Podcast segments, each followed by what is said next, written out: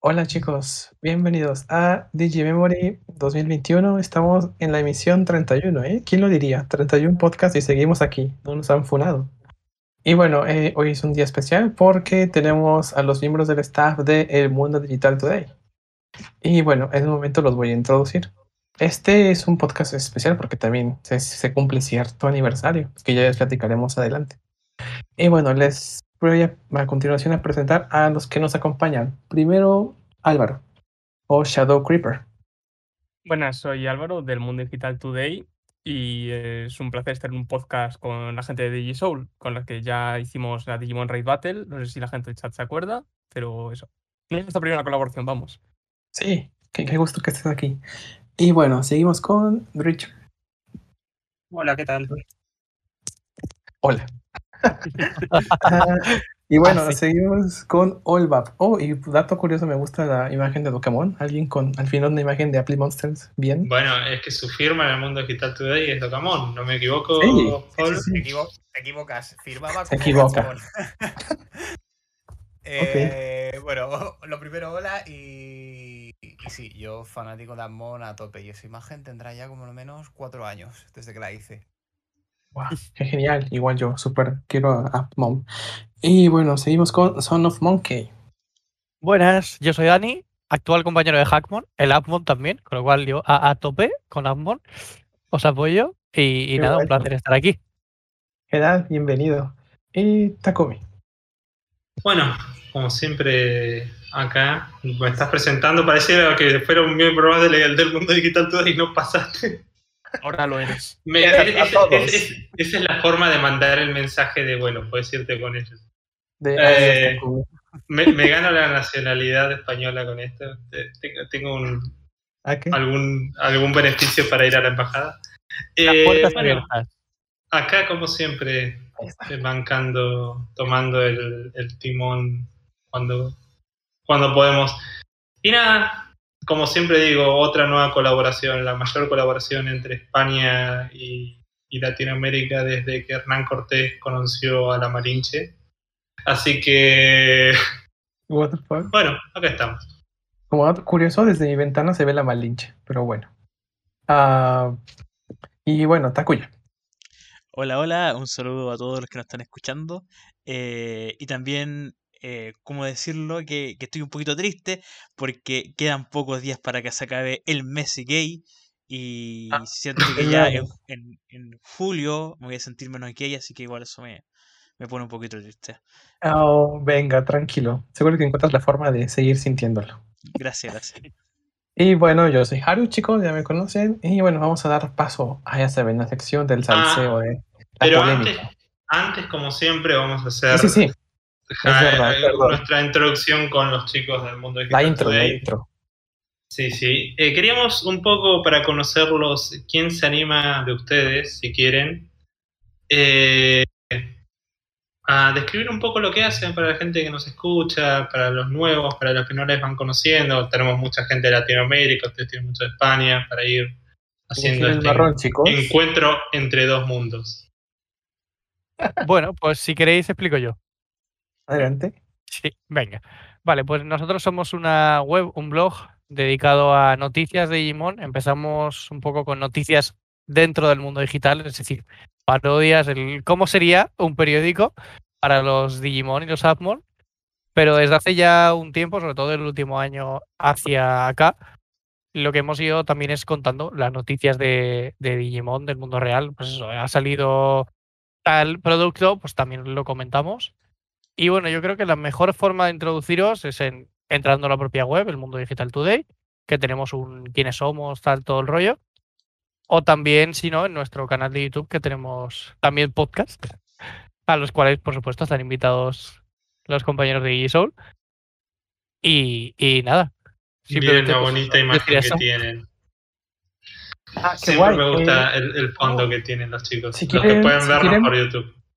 Si quieren publicar este, ajá, el- su sitio web y su canal de YouTube en los comentarios, háganlo si quieren. Eh, sí, Ah, voy a en los comentarios por yo YouTube. el- Para que los vayan viendo. Bueno, voy a ahí, poner el enlace.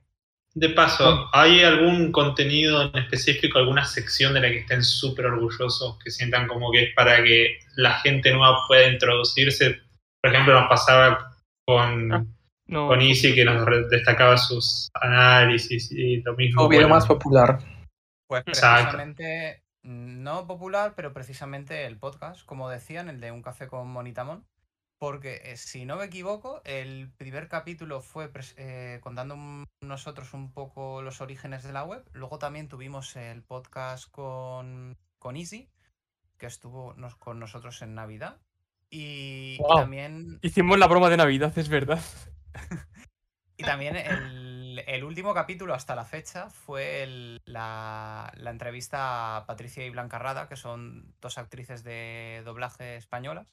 En concreto, Blanca Rada es la que ha puesto la voz a, a Tai, pero, pero a muchísimos personajes más. Calumón, ¿quién más? Que luego no me salen los Bocomón. Eh, Rica. Bocomón. Rica, o sea, muchísimos. Y Patricia Rada, su hija, eh, ha, ha puesto la voz a Morfomón en Kizuna. Hola. Y Blanca actualmente es la directora del doblaje de Digimon. doblaje, sí. Mm, me estoy cuestionando. ¿Quién es Rica? Eh, Ah, Ah, eh, Rookie. Rookie, Rookie, Rookie, sí. sí, Ah, sí. sí, sí, perdón. No se hace no, pa- eh, Haru. Está- está- Estaba dándome vueltas, como estoy desconectado con lo, con lo que es en Ah. español. Tranqui. Con Tamers hubo mucho cambio de nombre. Sí, Porque Jen muchísimo. aquí, luego Yuri, hubo, ahí, ahí hubo mucho muchísimo. cambio de nombre. Bueno, pero No, y bueno, el- el- la historia de, de, de ay, no me acuerdo, parezco Haru cuando se olvidan los nombres del personaje. El, el chico este de 02. Y Yori. Ah, Ori. Yori, Yori. Yo le, es que yo me lo sé todo por el nombre original. Pero Sí, bueno, ahora no el que le dijo, a- el que le dijo a Takeru, el- ese, este chaval, ¿cómo le dijiste? el chaparrito. El chaparrito. Porque se me olvidó el, nombre en ese momento. El- lo que pasó con Yori en España es bastante, bastante Es, interesante. es chica, ¿verdad? Odi. Mm, Eh, no, hubo, ahí un algo raro. Dependiendo del Sí. capítulo. Sí, es un chiste, porque en unos es un es chico, en otros es chica, en otros lo mezclan. La primera vez que vi 02 fue en castellano y yo creí que era una chica todo el tiempo. Yo de ¿Qué pequeño también creía que era una chica. Entonces, eh, según yo, según yo oficialmente sí es una chica para cero para España, no, no lo tengo muy claro, pero No, es que de- dependiendo del capítulo, hay capítulos que lo tratan como chico. y ajá, vale, cambia de sexo. chica. Sí, Y luego, y luego llegó Kizuna. Y, y ya, pues. En A su Kizuna ya era favor, más complicado. sí, a su favor tiene una, una un diseño bastante andrógino, entonces también cuesta diferenciarlo en 02. Género fluido. Sí, es, es la modernidad, se adelantaron al tiempo. El, el headcanon para país. Digimon, innovando desde el 2002 eh, bueno. o antes. La gente pensando que el primer andrógino era el demonio de Kimetsu no Yaiba, pero no, fue Iori. eh, ahora sí pasamos a las noticias. Sí, sí, sí. Vamos a iniciar. Déjame mi proyecto. Proyecto, proyecto. A ver. Ahí bueno, está. Ya. un poco como dijimos en la introducción, hay un aniversario que un poco todos, más o menos Oye, todos tenemos que estar sabiendo reconocer. antes, antes de que inicies, olvidamos totalmente a la gente de los comentarios. Ah, hola Nomagón, hola Dan15, Omega Sword, Camus, Ca- no, Camusaru y bueno, y ya está. Adelante. Eh, la próxima vez que me interrumpas, te vamos, que cuando, regresemos, a- cuando volvamos a casa, ya, ya vas a- Perdón, perdón, sigue, sigue. Eh, Enfrente de los invitados. Un escándalo. ¿Sí es? Ah, igual, nosotros somos peores. Ay, no.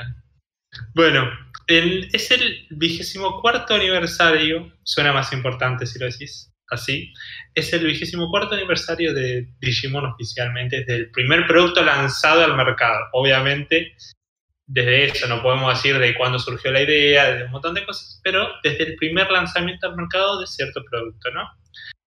Este caso es el Digital Monster versión versión 1, versión 1, que fue el primer pipet oficial de la franquicia, el que desató todo este, este lío bonito que es. Digimon, por decirlo de alguna manera.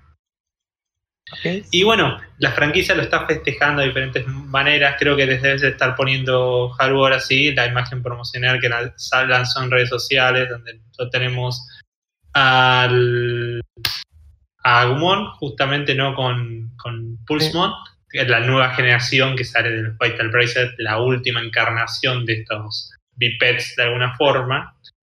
Y bueno, obviamente eh, Agumon está surgiendo ahí, si lo vemos, de un haz de luz desde el- lo que es el, el original biped, la versión 1 este. Y bueno, es, fue un 26 de junio de 1997. Yo tenía eh, dos años. No, ni, ni cerca, ni había llegado a cumplir los dos años.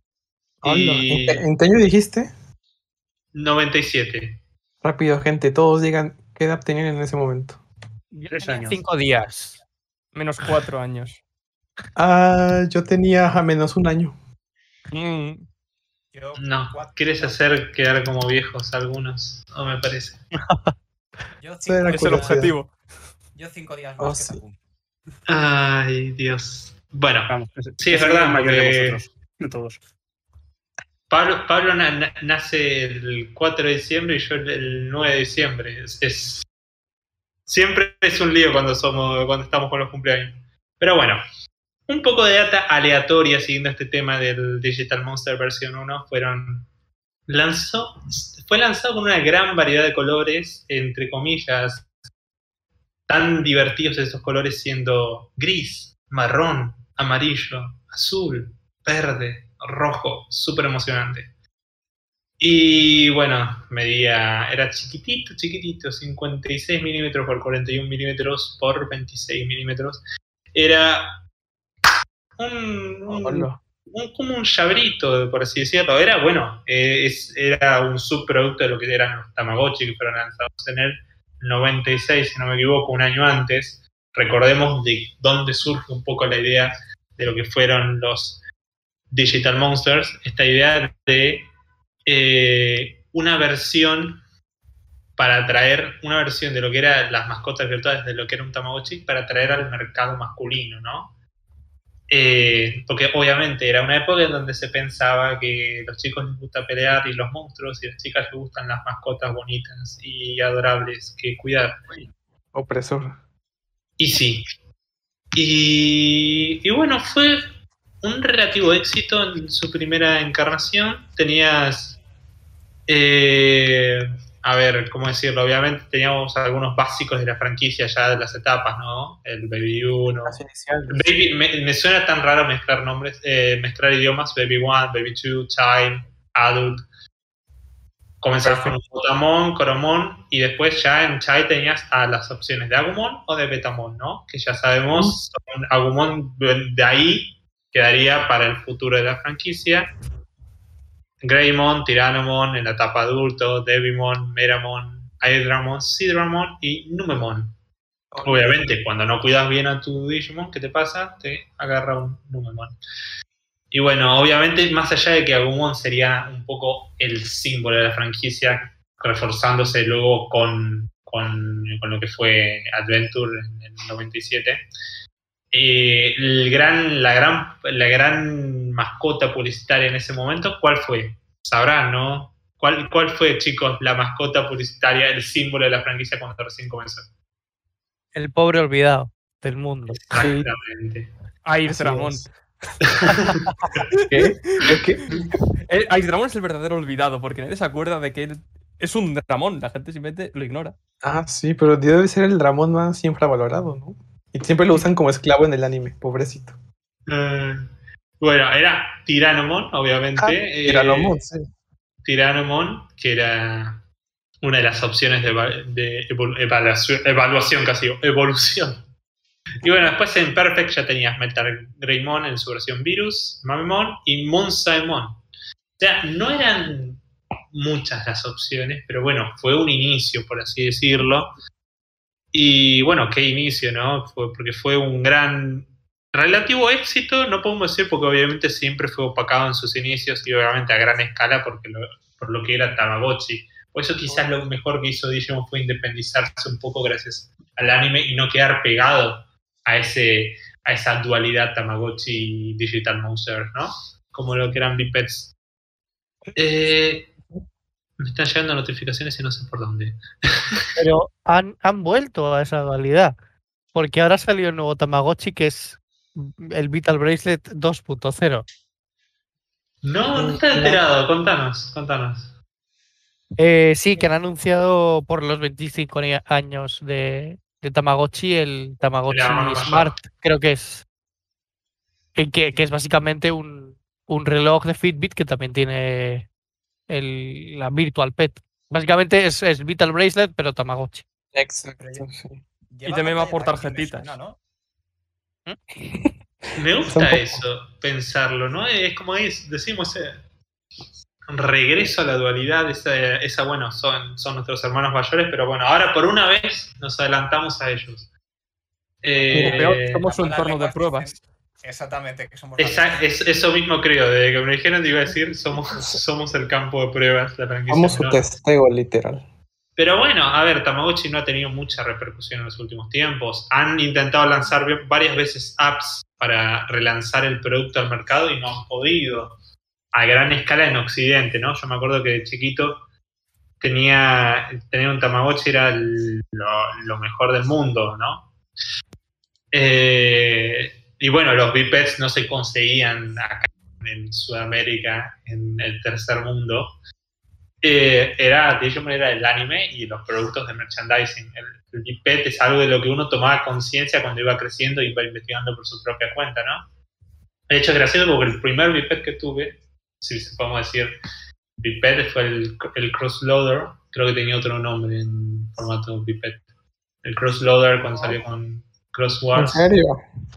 Creo que el nombre Sí. es Crosslauder, solo que Es Crossloader, ¿no? Sí, creo que le Ujú. agregan un cosito nomás. fungen funciones del Digivice, digo, perdón, de un, bit, de un biped, pero en teoría es un Digivice y funcionan ligeramente. Diferente, Sí, perdón. por eso, pero me refiero a. Me entendés a lo que me refiero, no vamos a Sí. hacer especificaciones. Eh, Bipeds, Bipeds, yo no he tenido porque están carísimos acá, pero Oh, pienso comprármelo. No, bueno, es Argentina. El dólar. Pero bueno, no sé, ¿ustedes chicos han tenido algún Biped? Biped, Biped. O no, yo tengo algún todos los Digivice. Digivice, pero bipeds no. Desde el 20.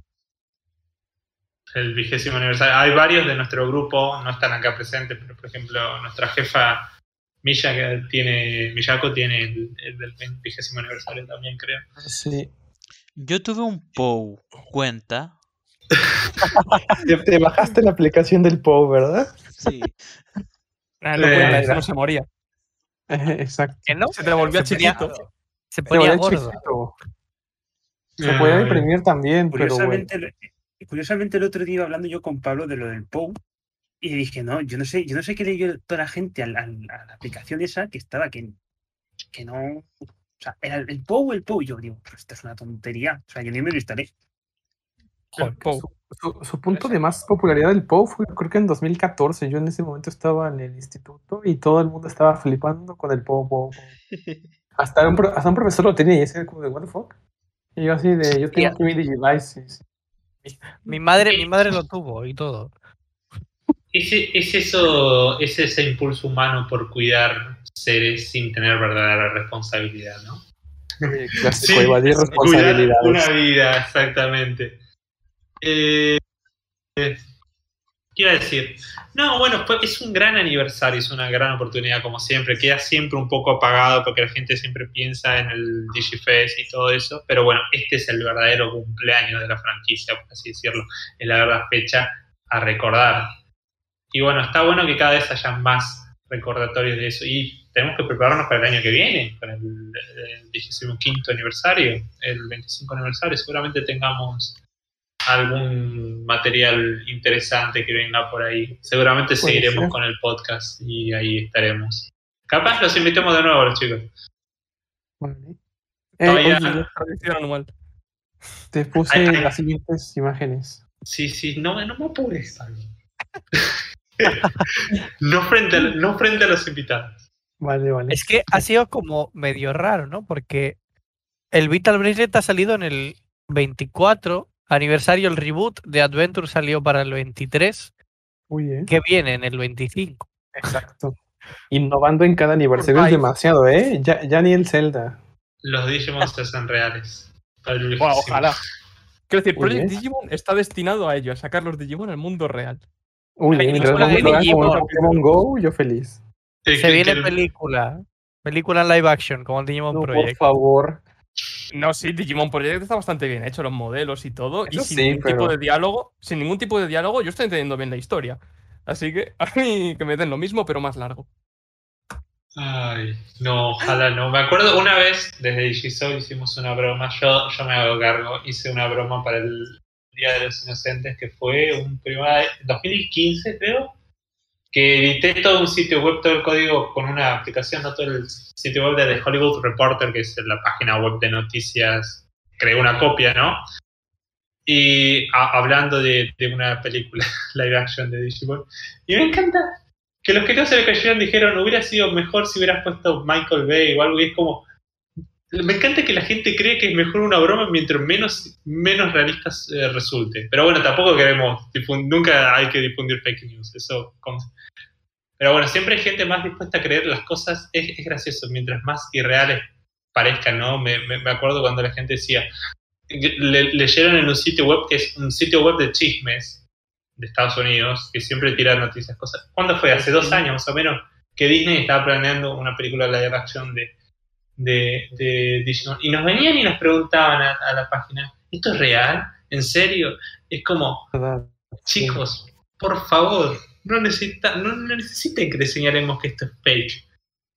Pero bueno, ¿Os imagináis a, a Agumon mismo cantando? Ay, Tenemos el musical lo- de Tree. Ya lo ha hecho. No, no, pero Eso no existe. Para mí es real. Tiene un etemón. cantó- Tiene un tío No, no. de etemón. Cantó imaginad un Frigimon cantando lo de la canción de Elsa. Let it go. No, por favor. Con no. Elsa. Ok, cringe. No, pero aquello fue porque Disney compró Fox, ¿no? Y entonces tenía los derechos de Saban y la gente se empezó a crear Pero- películas, nunca mejor dicho. Exacto. Pero- pero, eso, eso fue siempre equivocado porque Saban le había vendido los derechos de la licencia de Digimon, juntamente con lo del Power Ranger, a Hasbro en ese momento. Que Hasbro nunca les hizo uso porque solamente ellos querían los de Power Ranger. Eh, Digimon iba ahí añadido. Ah, es como las obras. Exacto, Hasbro ni siquiera lanzó una línea de juguetes que podría haber hecho, pero supongo que ese hubiera sido otro, otro costo, ¿no? También porque era serie animación, todo. Puede ser. Viendo la Entonces- calidad de los juguetes de los Power Rangers, creo que me gusta que no hayan lanzado nada. No, pero de sí, sí, sí. Crossword sí que llegó a salir algo. ¿no? Me suena. Sí, pero no era por Hasbro, era por eh, Toys R Us. El Fusion.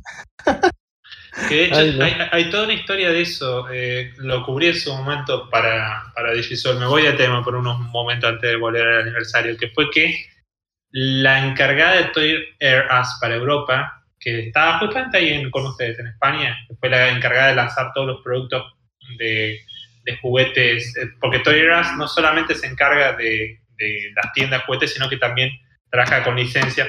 Por ejemplo, en este caso Bandai reempaca y lo ofrece en, otros mercados, ¿no? Que fue lo que hizo en Europa, cuando estaban lanzando Crossword barra Fusion ahí en España. Y fue la encargada de, que los juguetes, todo, de supervisar ese lanzamiento. Después esa señora, no me acuerdo el nombre ahora, pero me acuerdo que fue toda una investigación que hice, la contrató Turner. Latinoamérica. Que Turner Latinoamérica fue después, justamente poco después de eso, anunció la compra de los derechos de Fusion. Y la gran historia es si esta chica, esta, esta chica, esta señora, que fue la que se encargó de que llegaran los juguetes de Fusion a España y sabían cuántos se habían vendido, fue la misma que compró los derechos, porque fue la encargada de licencias de Cartoon Network dentro de Turner para Latinoamérica. Si fue la tipa, es la gran suposición que podemos hacer, que compró los derechos para la distribución de Fusion por Latinoamérica a Saban, ¿no? Por Cartoon Network. Es algo como, bueno, funcionamos en España, no sé qué tal funcionó en España, vamos a intentar a ver No si funcionó. podemos vender juguetes en Muy mal, Latinoamérica. muy mal. Fatal. Igual acá, Solo- así que... Solo salió el primer arco, Dani tiene juguetes, yo tengo el No sé si llamarlo crossloader porque sería un Hace insulto ruiditos. crossloader a eso. Sí. Literalmente eh, haces un patrón y hace ruido. Yo tengo Sí. los juguetes porque los compré cuatro o cinco años después a precio de, de- de nada, de pues como te costaría un, Simbólico. un llavero, algo así. Igual. Nada, o sea, algo así como 4 o 5 dólares, Ok. Todo un pack de figuras. Porque Yo estaban acá- hicieron tantos que casi que los regalaban. Acá se lanzaron muchísimo en varias tiendas, pero nadie los compraba. Yo los compré, me acuerdo, pero fue estuvo bastante. Pero es que lanzaron tarde, fue medio temporada, no coordinaron con Cartoon Network. Esas cosas las tenés que coordinar con el canal que transmite generalmente. Pero me compré todo, voy a admitir que me compré toda la línea norteamericana de, de Crossword, excepto una cosa, de Crossword, excepto una cosa, el micrófono de Shoutman. Dije, no, no voy a caer. Mira que me lo ofrecieron en la tienda, dije. Pero dije, no, no voy a caer a ese punto de andar con el microfonito de todo. A mí me falta ese también. y lo habla, y lo dice el tipo que tiene los relojes de Jockey Watch, como bien sabe Pablo. Llegué a los relojes de Jockey Watch, pero no al, al microfonito de, de. Te voy a decir Bueno. una cosa. A mí, no, a mí no me superas con los relojes de Yokai Watch. Yo tengo del, del segundo modelo, tengo tres. Bueno, es- es- eso es verdad. Sí, eh, yo- si ustedes creen que yo hablo mucho de Joker Watch en, en el podcast de Digimon, eh, ahora me voy a contar porque con Pablo si no comenzamos y, y no paramos. Nadie se compró. Nadie se compró la pulsera Z, ¿no? Ajá, No, es- no, es no, una no llegué. compra- ahí le ganas a todos con comp- compras inútiles. Eh, Yo, yo me compré la pulsera Z y se conectaba De con la Pokémon. 3DS y podías hacer las poses. Yo es Me que no llegué a comprarla nunca, pero yo la quería. Era muy raro. ¿Pero te es- entraba para adultos? Sí. Ya sabes que soy pequeño y delgado, entonces me entra perfectamente. Ah, por favor, Haru. ¿Qué? bueno, eh, te puse las siguientes imágenes si quieres comentar. Mejor sí, sí, sí. Bueno, con todo esto del aniversario, Digimon ha lanzado una pequeña, una serie de pequeñas campañas de, premios, ¿no? Con recompensas físicas, con premios físicos para que la gente los, los reciba, ¿no? Eh, es una campaña de follow and retweet, ¿no? O sea, saben, tenés que la típica de Twitter, me das follow, me das retweet, veo entre todos estos y puede salir ganador. Tenés que seguir a Digimon Web, eh, bajo net en Twitter, obviamente ahí está la campaña también, das retweet al tweet de la campaña solamente entre el 26 de junio y el 5 de julio. Y obviamente no tengas cuenta privada porque no te van a ver nada. Supongo que es, eh, es para todo el mundo, creo, esta campaña. A veces Bandai no deja muy claro esas cosas, pero supongo que sí. Tres ganadores van a tener un set de Vital Bracelet. Es el Uh. Vital Bracelet Black, una Ding Ah. Car Evolution File y el set, eh, el volumen 2 de las Ding Car, ¿no? Puede, puede que Ah, no, esté abierto. Ahí acabo de leer la especificación, no.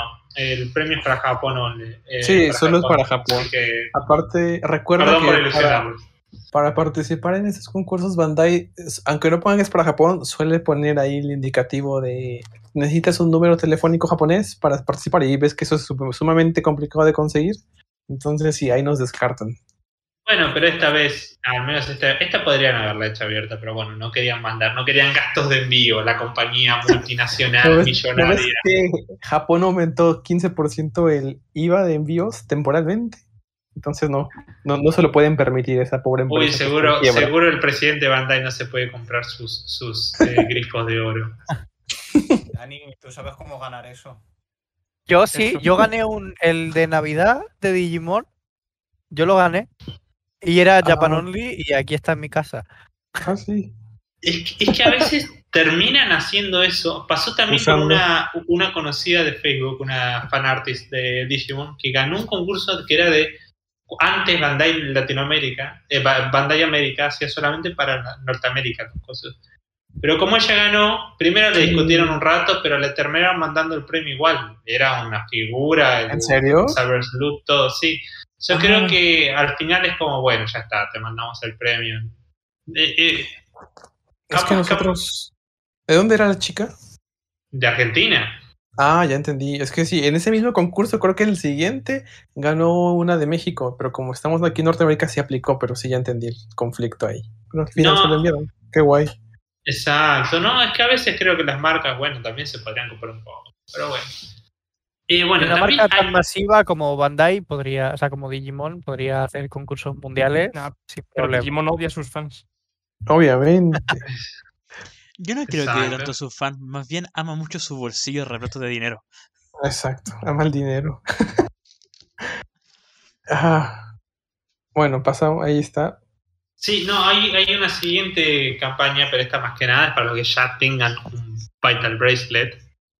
Eh, también es una campaña de follow and retweet. Obviamente entras a Digimon Web, Web-net, le das retweet al tweet de la campaña entre las mismas fechas, 26 de junio, julio 5.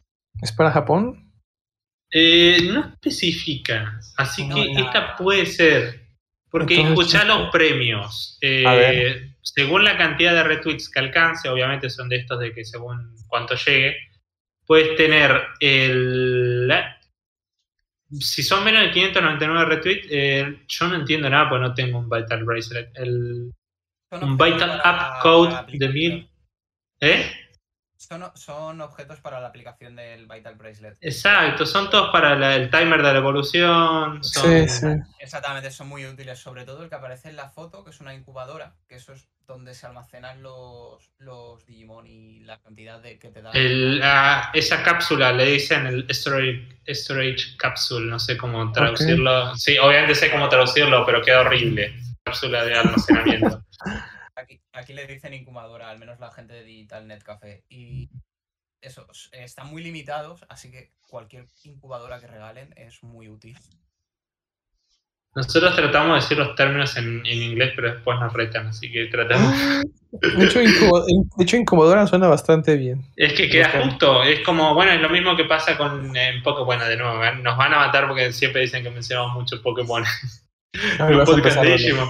Pero la incubadora en Pokémon Go es la incubadora donde dejan, Sí, sí, claro. donde Sí, dejan bueno, los huevos. En teoría, en teoría es la guardería, pero sí. No, pero la Ah. habrán llamado así por, por Pokémon Go, la gente de aquí. Ah, Ahora han sí. dicho en Pokémon Go son incubadoras, pues aquí también. Eh, bueno, es que revi- reviste ese, ese objetivo, el de incubar. Uh, Vamos a la siguiente noticia. Pero no es incubar, es más guardarlo para. Sí, porque incubar es que tú te sientes encima y eh, le des calor. Claro, es como eso. hacer que nazca. Eso es Hola, empollar, Chris. Haru. No, pero eso mismo, incubar es lo mismo. Va por ahí. O sea, los Que literal te tienen sientas en-. Que te sientes en tu huevo y lo calientes y ya está, pero es medio cringe. En fin. Bueno, Incubar, Eh, dicho de un ave u otro animal ovíparo, calentar los huevos, los huevos, generalmente con su cuerpo, para que nazcan las crías. RAE. que este, este podcast es una gran incubadora en ese caso. Eh, Ay, eh, tenemos que mantenernos controlados, me lo digo a mí mismo, tenemos invitados. Somos como esas familias que son un caos y se portan mal y se la pasan insultándose, pero se peinan y se visten bien cuando viene la gente, los familiares de afuera. Como en la foto de Malcolm, más o menos. Pero lo que no tienen en cuenta es que la familia que viene de fuera es igual. Entonces no hay de tanto problema. Me gustó la Pero Pablo no de. reparo en decir que nos odia. ¿Qué pasó? Que Pablo no tiene reparo en decir que nos odia. Ah, Ah, bueno, pero a nosotros no nos pasa igual, nos Yo se, peleamos. ex- yo se los expreso, pero en privado. Pero bueno, Nos peleamos, no, pero también nos peleamos en vivo. No me estés, Así, no me estés jodiendo. así suben los números de audiencia. Algo decía Takuya, pero si es cringe, no lo digas. Ah, que me gusta la definición de incubar, que es. Ah, vale. eh, no, pero incubación, que es efecto o acción de incubar. Ah, mira, qué, qué interesante. Siempre se aprende algo nuevo en este podcast. Sí, sí. chicos. Al podcast de la cultura. Eh, bueno, en otro orden de noticias, eh, tenemos, bueno, creo que les está mostrando un poco Haru también un par de imágenes antiguas de los anteriores aniversarios. Eh, pero bueno, pasamos a la siguiente sección, que creo que era, teníamos lo del, no sé si era lo de la venta de productos de DigiFest o era el reference book. Sí, Ah, sí, el- lo del reference book. Ok, bueno. Hubo, lo vamos a mencionar rápido para no perder mucho tiempo, nos vamos a centrar un poco en cada, en cada, en cada entrada, en cada nuevo artículo. En- se actualizó el reference book con contenido para Tecamon, Assaultmon, Vermiliomon, Vermiliomon, sí lo, lo, lo pronuncié bien, Sí. Kyukimon y Brachiomon.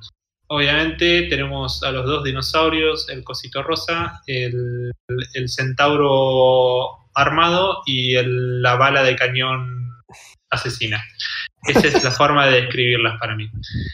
Eh, bueno, son un par de actualizaciones nuevas con imágenes eh, un poco más limpias, por así decirlo, de los Digimon, que es un poco lo que ha estado haciendo Bandai, un poco limpiar las imágenes, en algunos casos agregar nuevos artes para los que no tenían. Y bueno, creo que los chicos de- del Mundo Digital Today están trabajando con esto. Seguramente estarán, nosotros también lo añadiremos seguramente en la página. Lo que me costó pronunciar eso. Pero la del Mundo Digital Today también, ¿no? Los, ustedes están traduciendo cada nueva actualización del Reference Book, ¿no? Sí, hasta hace una semana o así me encargaba yo, pero esta semana se están encargando Dani y Adri y Álvaro también. O sea, ellos tres me están cubriendo. Muy bien, eh, eh, eso se llama eh, compartir el trabajo. No como Sí, nosotros que nos tiramos quién va a hacer esta cosa ahora. Bueno, pero si aquí es igual y cuando no sale algo vamos a buscar el látigo a, a ver cómo podemos hacer daño. Quieren obligar a la gente a hacer cosas. La mazmorra de Lilithmon está ahí, por ahí. agradecimientos a Kiamos que siempre nos traduce todo. Un cariño a nuestro oyente y colaborador de DigiSoul. Y bueno, y yo sé porque cuando hablamos con Pablo siempre está, yo porque soy un insomne que está hasta las, eh, muy tarde en la, en la- en la noche y Pablo se despierta y me dice, estoy trabajando, estoy actualizando el reference book. Yo digo, ala, el chico se, se esfuerza mucho. Ay, 6 de la mañana se ponía. Y Se le ocurra. Pero ahora estoy de vacaciones, ahora no, digamos que no formo parte de la web en este momento. como debe ser. Bueno, ya lo podemos expulsar del podcast, no está, no está en la web. Ay, qué sad. Bullying. Ay. Bueno, dejando eso de lado, pueden buscar seguramente en nuestra página las, cada actualización que van, van a ir añadiendo nuestros colaboradores que más trabajan, los CS de la página de Facebook, porque yo no puedo decir que trabajé realmente. Y bueno, también los chicos de. También pueden leerlas en la versión de los chicos del mundo Digital Today. Y bueno, pasamos a un poco otra noticia rapidita que es el un poco la ¿cómo decirlo? No podemos decir preventa, porque una preventa generalmente te entregan luego los productos, pero lo que vendría a ser como una venta adelantada eh, del Digimon Fest 2021, ¿no? De 2021. Esa necesidad de decirlo en inglés. El, bueno, dentro de un mes estará, ¿no? El Digimon, un Mm. poco más de un mes estará el DigiFest 2021, el 2000 en su edición 2021. Y se nos, un poco se nos ha ido adelantando eh, detalles de los que van a ser los productos que van a, lanzarse, ¿no? En venta exclusiva. Como siempre, tenemos productos exclusivos. Y bueno, y algunos ya están siendo anunciados para estar, se están siendo habilitados para la venta, ¿no? Antes de tiempo. Supongo que para la gente que sea impaciente o para, bueno, hay mucho, se agota muy rápido el stock también, así que también será un tema de, de adelantarse y comprar antes de que se acabe, ¿no? Tenemos, entre otras cosas, eh, tenemos estas, eh, ¿cómo- no sé cómo les dicen allá en España o en el resto de Latinoamérica, muñequeras, los que, bueno, yo era tenista, así que son estas cintas de tela, ¿no? Que uno se pone en la muñeca, por si el nombre no lo delata. Muñequeras, sí. Supuestamente. Para el sudor en las actividades deportivas, ¿no? Bueno, cuando haces voleibol te sirve mucho para que no caiga el sudor en la mano, en tenis, para que no se te resbale la raqueta, lo usaba yo. Eh, que un fact a respecto, dato curioso respecto a mi carrera de tenista, yo era más de, de imagen que de realmente buen jugador. Yo era, entraba con vincha, con cinta para el cabello, ¿no? Y eso que tenía pelo corto, las muñequeras, tomaba Gatorade, pero bueno. E- Era más imagen y después perdía el partido, pero bueno, era, era, era alucinante. Y bueno, bonito. Exacto, exacto. Después perdía. Eh, Yo eh, jugaba al dobles con una, con una compañera y, y ella hacía casi todo el trabajo. Yo era, como soy alto, volea en la cancha y nada más. Pero bueno, tenemos esta muñequera que vienen en modelos de Takato, Shenria y Rookie, obviamente, alusión al aniversario de, de Tamers, que pobre quedó opacado por una cosa, una pequeña cosa, un pequeño virus ¿Cuál? no digital. Pensé Eh, que- pensé que te referías al de Dipa. Sí, no. sí. Bueno, cada muñequera, me encanta porque dice modelos Takato, Shenria y Rookie, obviamente responden a los colores de, de los. Del, bueno, las muñequeras de Takato eran amarillas. No me acuerdo si Rookie tenía una muñequera, creo que no. Sí, Pero bueno. ¿el Rookie? Eh, ¿El sí, personaje? Sí, sí las tenía rojas, sí. Sí, es que Ah, bueno, entonces sí, ca- cada color, cada color hace alusión en cosas. Me encanta porque es solamente el color, ni siquiera pusieron el nombre. Podrían haber, podrían haber puesto, no sé, un detalle pequeño de los personajes. Me- Yo, por ejemplo, tengo medias ahora de Kimetsu no Yaiba, ¿no? Que tiene, Mm. está haciendo, una- está haciendo una colaboración con una marca de ropa de acá de Argentina una colaboración oficial. Y las marcas, las medias son solamente el patrón del diseño del, de lo- del vestuario de cada personaje. Por ejemplo, ahora yo tengo las de Zenitsu, ¿no? Son amarillas con los triangulitos blancos. Pero Bueno, tiene, vos das vuelta a la media y aparece el nombre Zenitsu escrito en japonés. Al menos un detallecito así, pobre. Para mí que son, eh, eh, que es Bandai preguntando a una tienda de ropa, ¿qué, qué, qué producto les sobra? Ah, muñequeras, ¿de qué color? Decimos que son de Takato, Sherry y Rookie y les ponemos un precio de 880 yenes. Bueno, tampoco es tan caro, pero sí entiendo el punto. Y sí. Sabemos que si vos estuvieras ahí, Haru los comprarías. Ah, la Las verdad tres. es que Tres para Ah, brazo. sí. no manches. Supongo que las de Gentia, pero sí. Y Oye, espera, alguien déjame está llamando, alguien está llamando su, su Digimon. A mí. Quiero tomar una foto, pero olvídalo, olvídalo. Sigue, sigue. Nos estás haciendo quedar mal con los vecinos. Está, está sonando, está sonando solito, ¿ve? No se detiene. Silencia, silencia, que se muera. El- Es que no- el- Es que no es un No. teléfono, es un Digivice. es por eso te estoy diciendo que se muera.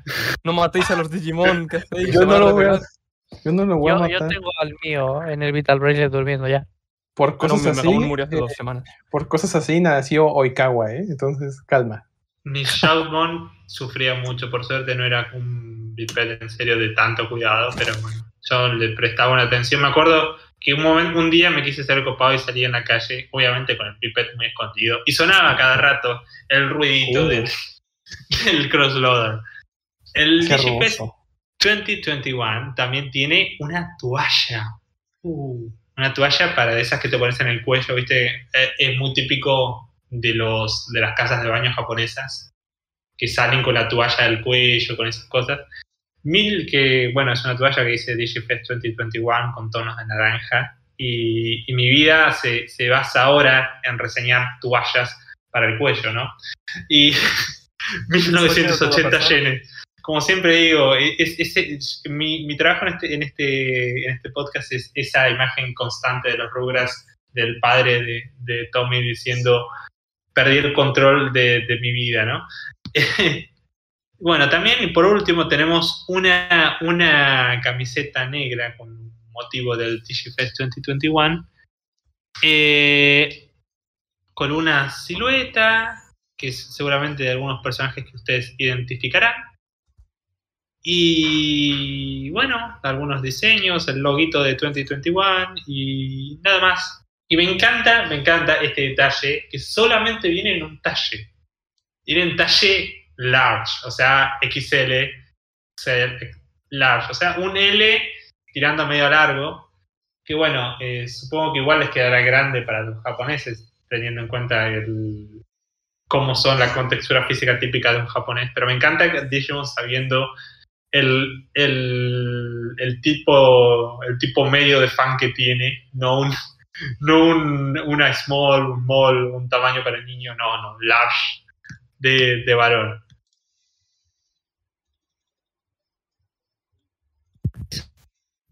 3080 3080 yenes y son las primeras, las primeras cosas que han sido lanzadas para esta venta adelantada de los productos para todos los eh, impacientes. Y bueno, eh, es- después se, se lanzarán a la venta en- exclusivamente dentro del, del DigiFest, del evento, y no mucho más. Eh, tenemos algunas noticias después extra que no hemos mencionado, algunos añadidos a Rear Eyes. ¿Quién juega Rear Eyes en este momento? No, mentira. Quiero que juegan Rear Eyes. Y tenemos también unas actualizaciones de las cartas, pero bueno, dentro de poco tendremos algunas noticias respecto a las cartas que les estaremos dando en, en otras ediciones donde tengamos más tiempo con el podcast. Y para cerrar, porque veo que ya medio me está, Haru me está diciendo tácitamente con, con su cabeza apurada, el, tenemos el contenido un poco, la no noticia, ¿no? Que es algo un poco, poniéndome filosófico, es algo que es muy de los medios de comunicación de esta época, ¿no? Que es la noticia a partir de la falta de noticias. Nosotros lo hemos hecho muchas veces, ustedes saben que nosotros hemos hecho debates muchísimo tiempo sobre cosas, sobre no tener noticias. Y es algo que también se lo planteo a nuestros invitados de hoy, un poco para discutir lo que es el, el tiempo que está tomando Digimon Survive para su lanzamiento, pero no solamente para el lanzamiento en sí, sino para lo que es el- la publicación de novedades, ¿no? Cualquier noticia referente al juego. Y es algo curioso para un lanzamiento que está siendo más hype, eh, me permito decir algo, más hypeado por los fans que por Bandai. Recordemos que el propio Habu habló de Survive como un producto para estar en el medio entre los lanzamientos de los story, que son para él el producto principal de la franquicia en el momento. Eh, y bueno, no sirvió ese, efec- eh, ese el, el efecto deseado ¿no? por, por, por Habu, que era un juego de Digimon por año, revivir la franquicia. Perfecto. Y, y bueno, tuvimos esto de que diferentes cuestiones, tanto del desarrollo y un pequeño virus que ha- se ha difundido por todo el mundo, que retrasaron su desarrollo. Y los fans cada vez más impacientes, Pesados. Tanto no, tanto en algunas partes comprensible como en otras no, están exigiendo noticias. Eh, Exacto. y un poco es algo que queríamos debatir entre todos, un poco charlar, ¿no? ¿Qué es esto? ¿Es correcto el, el lanzar noticias cuando no tienen nada importante? eh, Bandai, hablando, poniéndolo en la postura de Bandai, o quizás la necesidad de mantener informado al, al- al público para tener constancia de que esto sigue en pie, de que este proyecto sigue en pie o cómo la ven cada uno. No sé, bueno, tenemos acá a alguien que podría querer noticias y es paciente, que es Haru. Haru, un chico que recordemos tomó una muy complique- compleja si- decisión en su vida que fue comprar en la preventa de Digimon Survive. Sí. Este 2019 tengo la preventa en Amazon y ahí está. Y cada año me pone 31 de diciembre de este año. Y cuando pasa enero, el- eh, lo mismo, pero el siguiente año. Y es como de, bueno, yo sigo esperando, pero pacientemente. No de forma tan casi atacando. Con la carita pintada, como dice la oreja Van Gogh. Exacto, así. Todo depresivo, pero no sé, siento que algunos medios de comunicación en internet están tal vez abusando de su poder mediático y, y también muchos de sus fans presionando, ¿no? A Bandai. Siento que eso a los Calma. japoneses nunca les sienta bien. Entonces, Calma, pues, calma. no sé, no es el camino. Y también la gente debe entender que Digimon no es una gran franquicia para Bandai, lamentablemente. No, no somos Dragon Ball, no somos Saint Seiya o muchas otras que son No, no, Saint Seiya tampoco. También, pero estamos todavía abajo de Saint Seiya, es como de, de la depresión Sí, total. sí, o sí. sea, Es gracioso porque en los últimos años hemos llegado a estar a veces en- debajo de ventas de, de Saint Seiya para Bandai. Es gracioso. y, y está bien- Y- y- están bien muertos ellos, o sea, Saint Seiya están bien muertos. No, bueno, pero ¿no? el, Como fan de Saint Seiya puedo decir que Bandai nos quiere poquito. Exactamente. A, mí me resulta fan de más, Saint más- grave el caso, perdón que interrumpa, pero el- hay que recordar el caso de, ¿cómo se llama este? Ay, no me sale el nombre, Slamdack. Slamdack no saca ningún producto nuevo, ningún material nuevo, nada desde Claro. 2003. Pero sigue vendiendo lo loco para, para Bandai, para Toei. Porque Bandai tiene licencia de no sé qué dentro. No, no sé qué, Ay, para, para Toei, para Toei que tiene la serie de animación, sigue siendo una de las series que más les producen licencia en todo, en retransmisiones. Slamdack sigue ganando la Digimon en lo que es series. Es, No, es por eso- graciosísimo. Es solo como un clásico. Es como Captain Subasa, También. que aunque lo relancen cada X años, saben que es una apuesta segura porque les va a dar dinero. Sí. Bueno, Adventure. Sí. Y, a- y hablando de paciencia de los fanáticos, hay gente que esperó 19 años para el nuevo Metroid. Entonces, digo que llevamos apenas Pero sí. unos 3 años. Entonces, Pero pues hay miren, una diferencia tanto. grande ahí. Es que al menos con Metroid Prime 4, Nintendo tuvo las bolas de decirnos el juego estaba yendo mal y lo empezamos a hacer de cero. Bandai nunca nos ha Sí. dicho eso. Básicamente dicen que siguen haciendo el mismo Ah, juego. ¿Qué Sí, Bandai nunca. Pero Bandai tampoco ha sido destacado en pronunciarse respecto a desarrollos. Entonces, y, y suponiendo eso que también pasará con Digimon, no nos lo van, no nos lo van a decir. Entonces, nos queda ser pacientes y optimistas. Y ya no el día que salga, lo atacaremos puro y duramente. si Siguiendo lo el, ejemplo de Metroid, Metroid Prime 4 se llegó y se dijo, pero Platinum con Bayonetta 3 no ha dicho nada. Se, se anunciaron verdad. a la vez y se mostró Bayonetta 3. Y, y ya, cuatro años después seguimos Bayonetta sigue en un Andate teaser, ahí a una, expli- una explicación en Twitter, blog. Bueno, pero No, con pero- Bayonetta 3 sacaron el 2 y el 1 en Switch eh, como para promocionarlo a medias. Sí, como que era una buena forma de introducir a mucha gente que estaba ajena a Bayonetta para sacarlo tal vez al otro año y ese tirón ya se, ya se ya valió porque ya, ya no ha salido y no ha salido. Y el caso de Platinum Games también es extraño porque Platinum Games no es una desarrolladora que encuentre con mucho equipo de desarrollo y aún así tenía un lanzamiento de casi un juego al año, ¿no? Pero Bayonetta no. Entonces siguen trabajando en sus otros juegos y siguen saliendo sus otros juegos para otras plataformas y Bayonetta sigue el desarrollo. ¿Cuántas personas hay trabajando en Bayonetta? ¿10? ¿5? Eh, sí, En Solo Pipe tenemos 15, así que. Bueno, que, que- que sepamos. A ver, sí. Yo, yo creo que con Survive hay que cogerse también un poco lo de la ausencia de noticias en buenas noticias, ¿no? Sí, Porque también es verdad. Al fin, y, al fin y al cabo, mm, mientras no digan no, lo hemos cancelado, podemos estar tranquilos. Está, Ahora. exacto. Ahora, eh, yo hablo desde la perspectiva de cuando estás programando y estás escribiendo código. O sea, yo escribo código, ¿no? Y exigirle a una empresa o a quien sea, oye, es que esto tiene que funcionar en X tiempo, mm, muchas veces no es viable. ¿Por qué? Porque hay veces que salen comportamientos extraños a la hora de escribir el código. No, o sea, no porque tú lo hayas escrito mal, sino porque eh, simplemente hay comportamientos que salen porque sí, o sea, más cuando Sí. hablamos de códigos bastante complejos, ¿no? Sí. Entonces, eh, si no tienen nada nuevo que decir, ¿qué, qué sentido tiene que decir? No, eh, cada, yo que sé, cada tres meses el juego sigue en desarrollo, pues.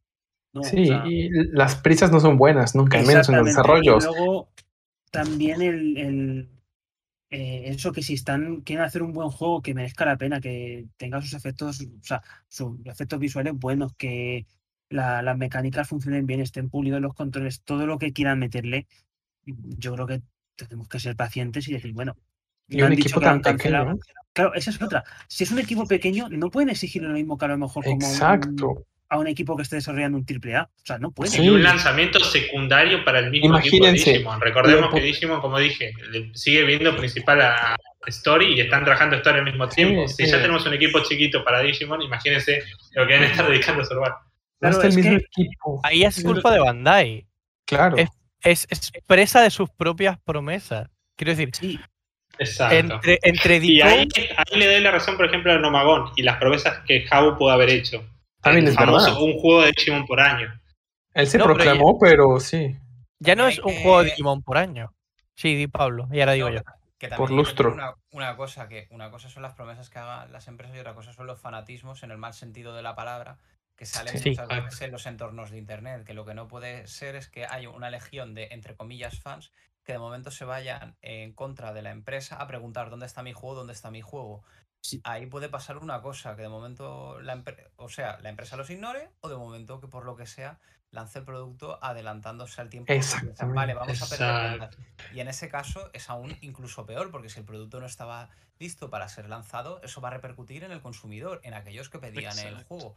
E- Sí. Ejemplo, ahí lo tenemos. Sí, sí, eso iba a decir ejemplo, yo. de Final Fantasy XV. O sea, Cyberpunk.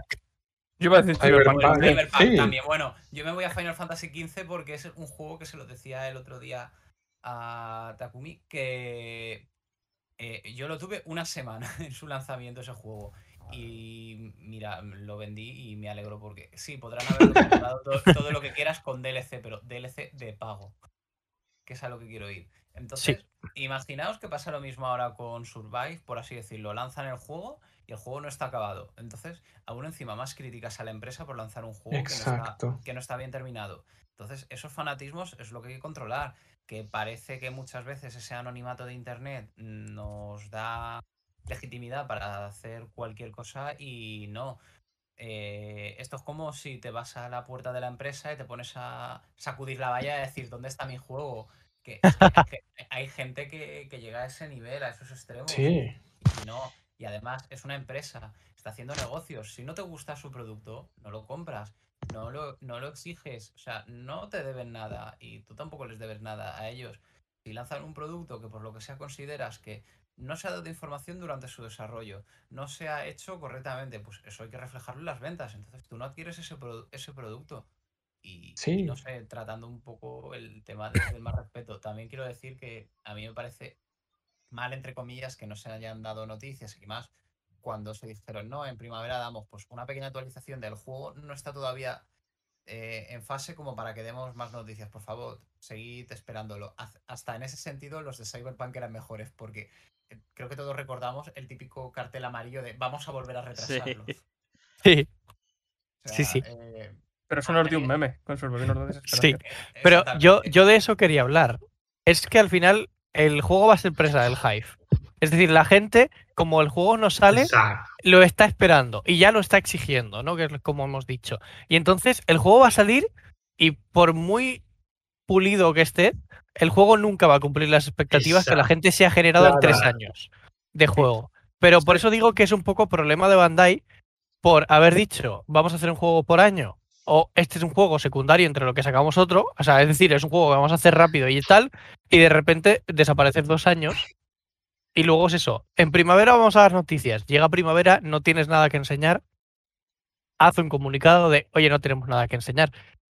Eh, yo creo que es un poco el, el meterse ellos mismos en sus propios agujeros, porque eh, nadie le estaba pidiendo a Survive noticias esta primavera hasta que se termina la primavera.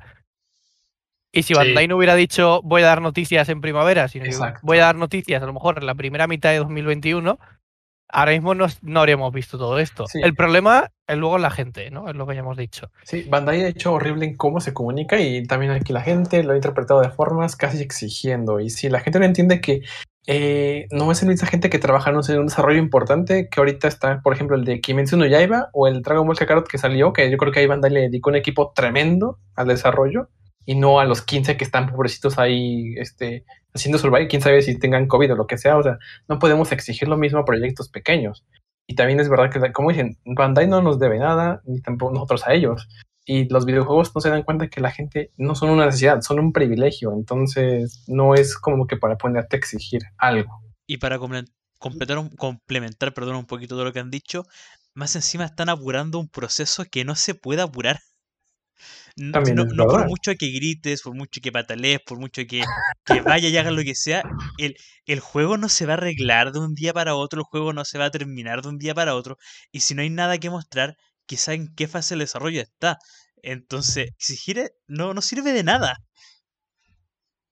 No, yo, yo os hablo por experiencia propia de, de programar cosas de que te sale un error, solucionas ese error que te, a lo mejor te vuelve loco para Y solucionarlo salen más. y vuelves a compilar y es que te, salen 20 errores y dices, pero ¿de dónde han salido estos? Sí.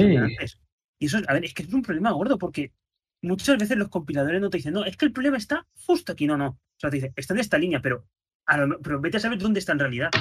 O sea, a lo mejor Sí. tienes que irte 20 líneas para atrás o 20 líneas para adelante a buscar una función que es de las primeras que has hecho que entra en conflicto con otra cosa. Y claro, muy complicado. O sea, Sí, y cuando salga Survivor, aunque tenga un error o no los tenga, la gente se los va a sacar y lo va a echar en cara. sí, sí, o sea, Yo creo es que ahí- Y eso, y eso va a ser el coñazo, va a ser, uy, no, y Twitter va a estar ardiendo. Además, como ustedes dijeron, el este juego fun- eh, fungía más que nada como un desarrollo intermediario para algo más tocho. Porque como ejemplo, como cuando salió Alex Awakening y después que está, es como era para esperar a Breath of the Wild 2, o ahorita este Metroid que es para esperar al, al Metroid tocho. Entonces, también eso es culpa de Bandai, que tal vez el desarrollo debió haber salido antes, sí, pero igual se están puliendo para no generar eso, el hate de bugs o lo que sea. Mm.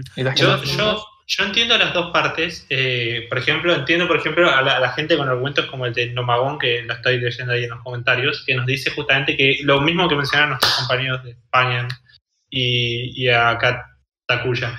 La necesidad de, aunque sea, si vos lo prometiste ahí sí, tenés, porque nadie le obligó a Bandai, como decimos, a, a decir eh, esta fecha, primavera. Eh, y es verdad eso también, el tema de... eh, ¿cómo se dice? Ah, no me sale ahora. Es verdad que cada uno es esclavo de lo que sugiere. Pero también, y en eso soy, y nunca podrán sugerir, Pablo sabe mucho de esto, que yo, que yo defiendo a las compañías grandes porque soy, si hay alguien anti, anti monopolios, anti compañías, soy yo.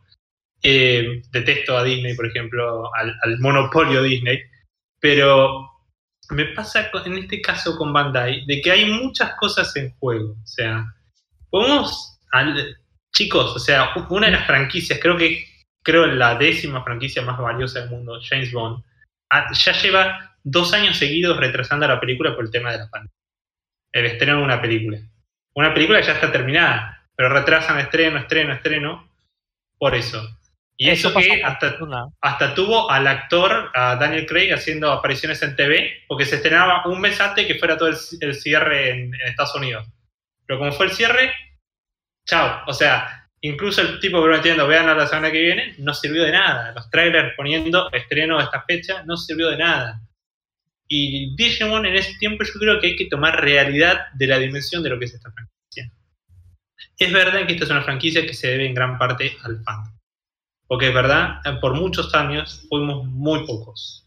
Sí, pero Ahí, los, los que bancamos en la etapa de Survive, de, de- perdón, de Survive, de Lost Evolution, esa etapa baja en la que los únicos productos eran los juegos de DS, pero a la vez, a la vez, y ahí es donde me sale mi, mi posición, que la he estado charlando con Pablo, es justamente no podemos adelantar un lanzamiento de juego Claro. Podemos, pueden ser sinceros la compañía, como bien dice Novagón, poner tipo Aonuma, que Aonuma tenía la cara de salir, decir, eh, no está listo el juego, el Breath of the Wild en su momento para Wii U, lo vamos a sacar un año después.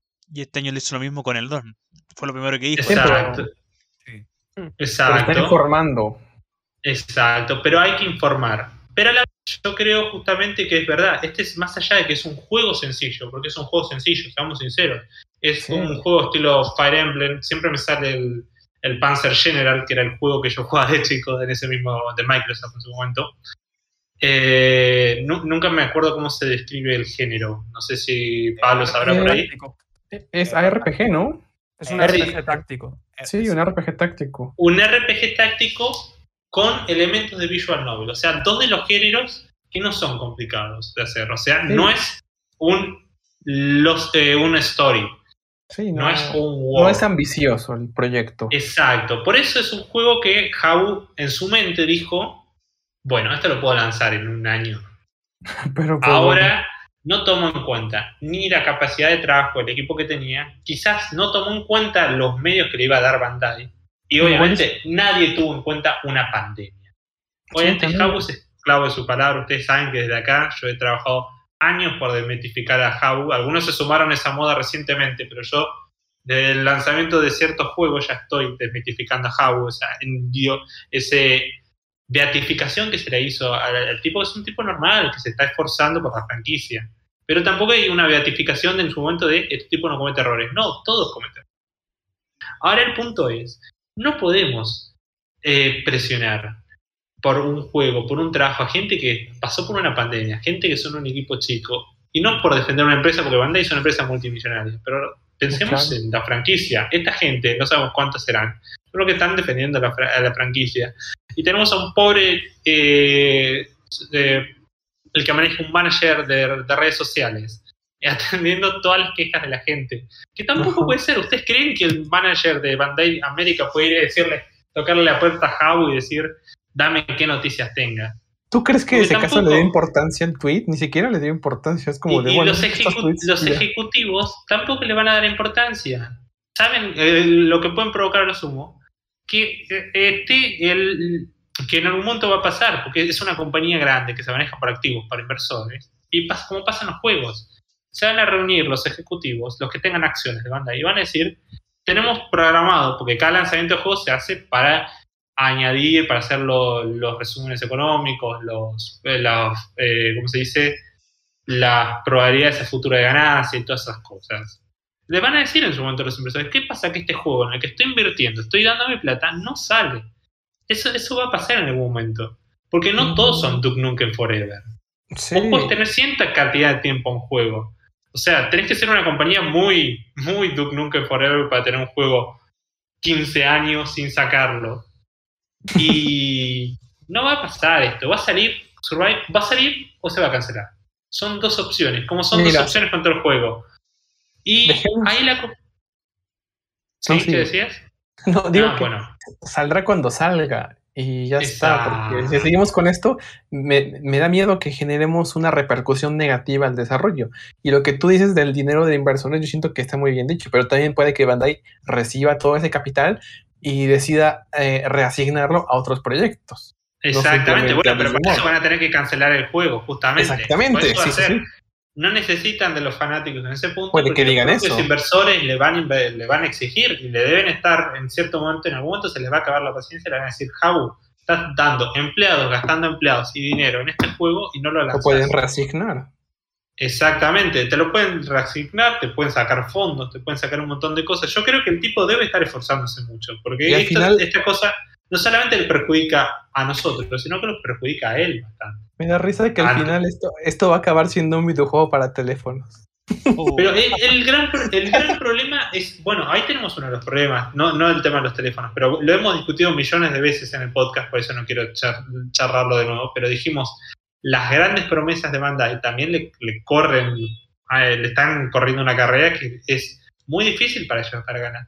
Nadie entiende años desde el Daikatana original, el- ¿se acuerdan el juego de las grandes promesas de John Romero? El que dijo, John Romero ah, is gonna make you his bitch. No, bueno. El, el prometer demasiados ports para un juego, cuando tenés un equipo chiquito, es una muerte.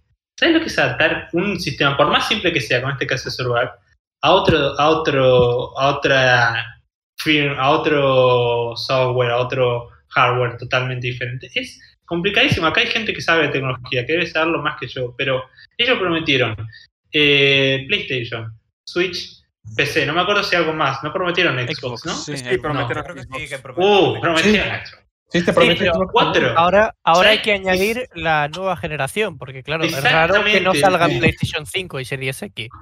Bueno, yo, yo creo que serán compatibles. Exacto. No una versión nativa, pero sí una versión compatible, ¿me entienden? Nadie comentó esto el porque no nadie tiene Xbox, pero en la última actualización que hubo del Eh, juego, sí. en la página del juego no habían eliminado la versión de Xbox. Sí, Ah, pero luego que- lo, luego lo volvieron a meter. Es, es Ah, está, está en el limbo.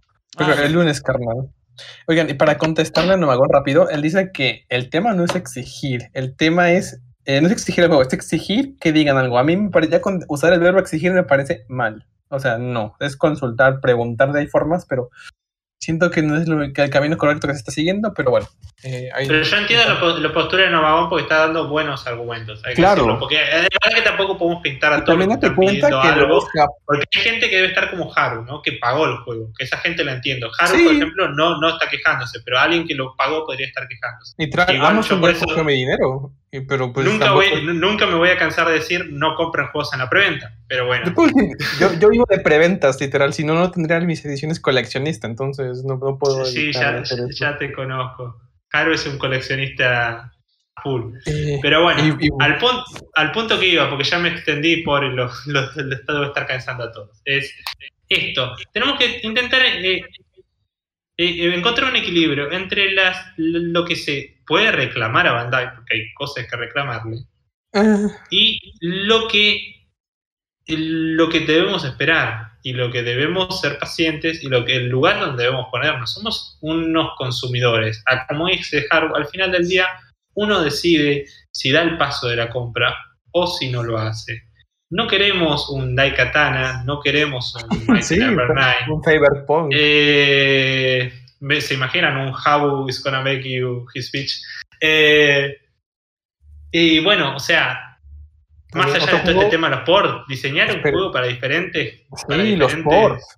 para diferentes sistemas, para mí va, va a terminar como Mighty Number 9. Me encanta toda la gente que está esperando todavía support de Mighty Number 9 para, para Más 3DS. Más allá de sacar un juego, la optimización para cada plataforma hay que dedicarle su tiempo. Si quieren que sea un lanzamiento mundial para todas las plataformas, es más tiempo. Por ejemplo, lo que hicieron con un juego que se llama The Other Worlds para Nintendo Switch, que se ve realmente mal. Mal, mal, mal, nada que ver con otras versiones. Y no, no es pretexto que digan que es porque Switch es menos potente. ¿Por qué no? Porque pues salió Doom Eternal y salió Wolfenstein 2 y otros que sí lo han sacado casi igual que en PlayStation 4.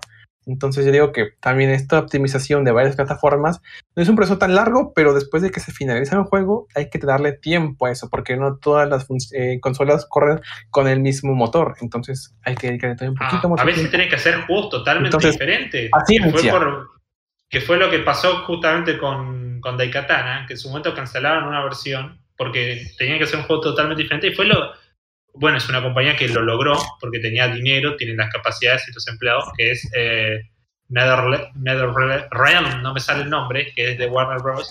Sí. que Mortal Kombat, que para Switch hizo un juego, obviamente sigue las mismas características que el juego de cosas, pero está construido en un motor diferente, justamente para que corra en Switch, porque obviamente no tiene las mismas exigencias que una PlayStation de último modelo.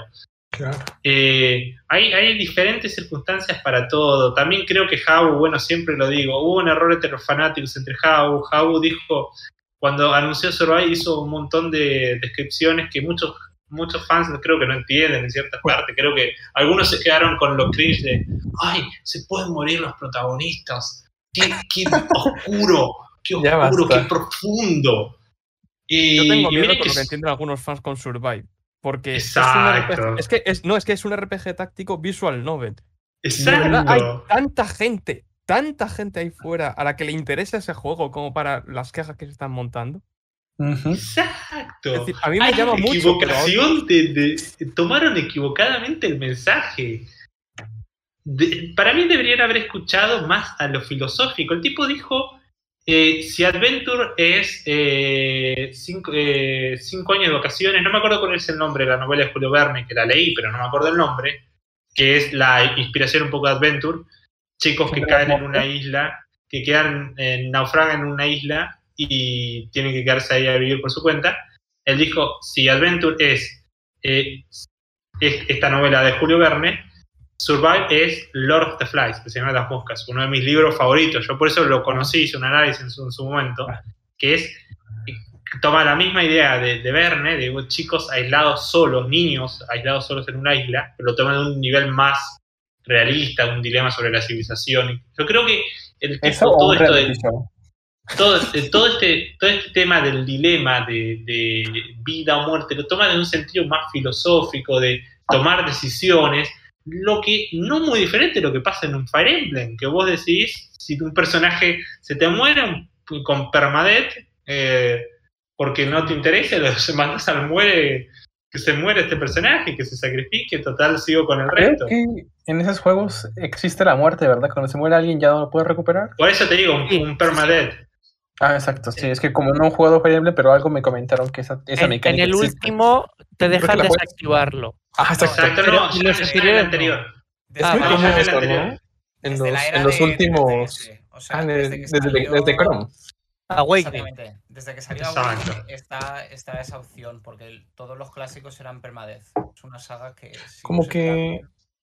Una partida de listo. El señor de las moscas, sí. Como que en la industria de los videojuegos eso ha estado implementándose, ¿no? Casi todo lo que es JRPG o viene de Japón, ya las empresas mandan el modo fácil para nosotros y para desactivar ciertas cosas y que te enfoques más en la experiencia de juego.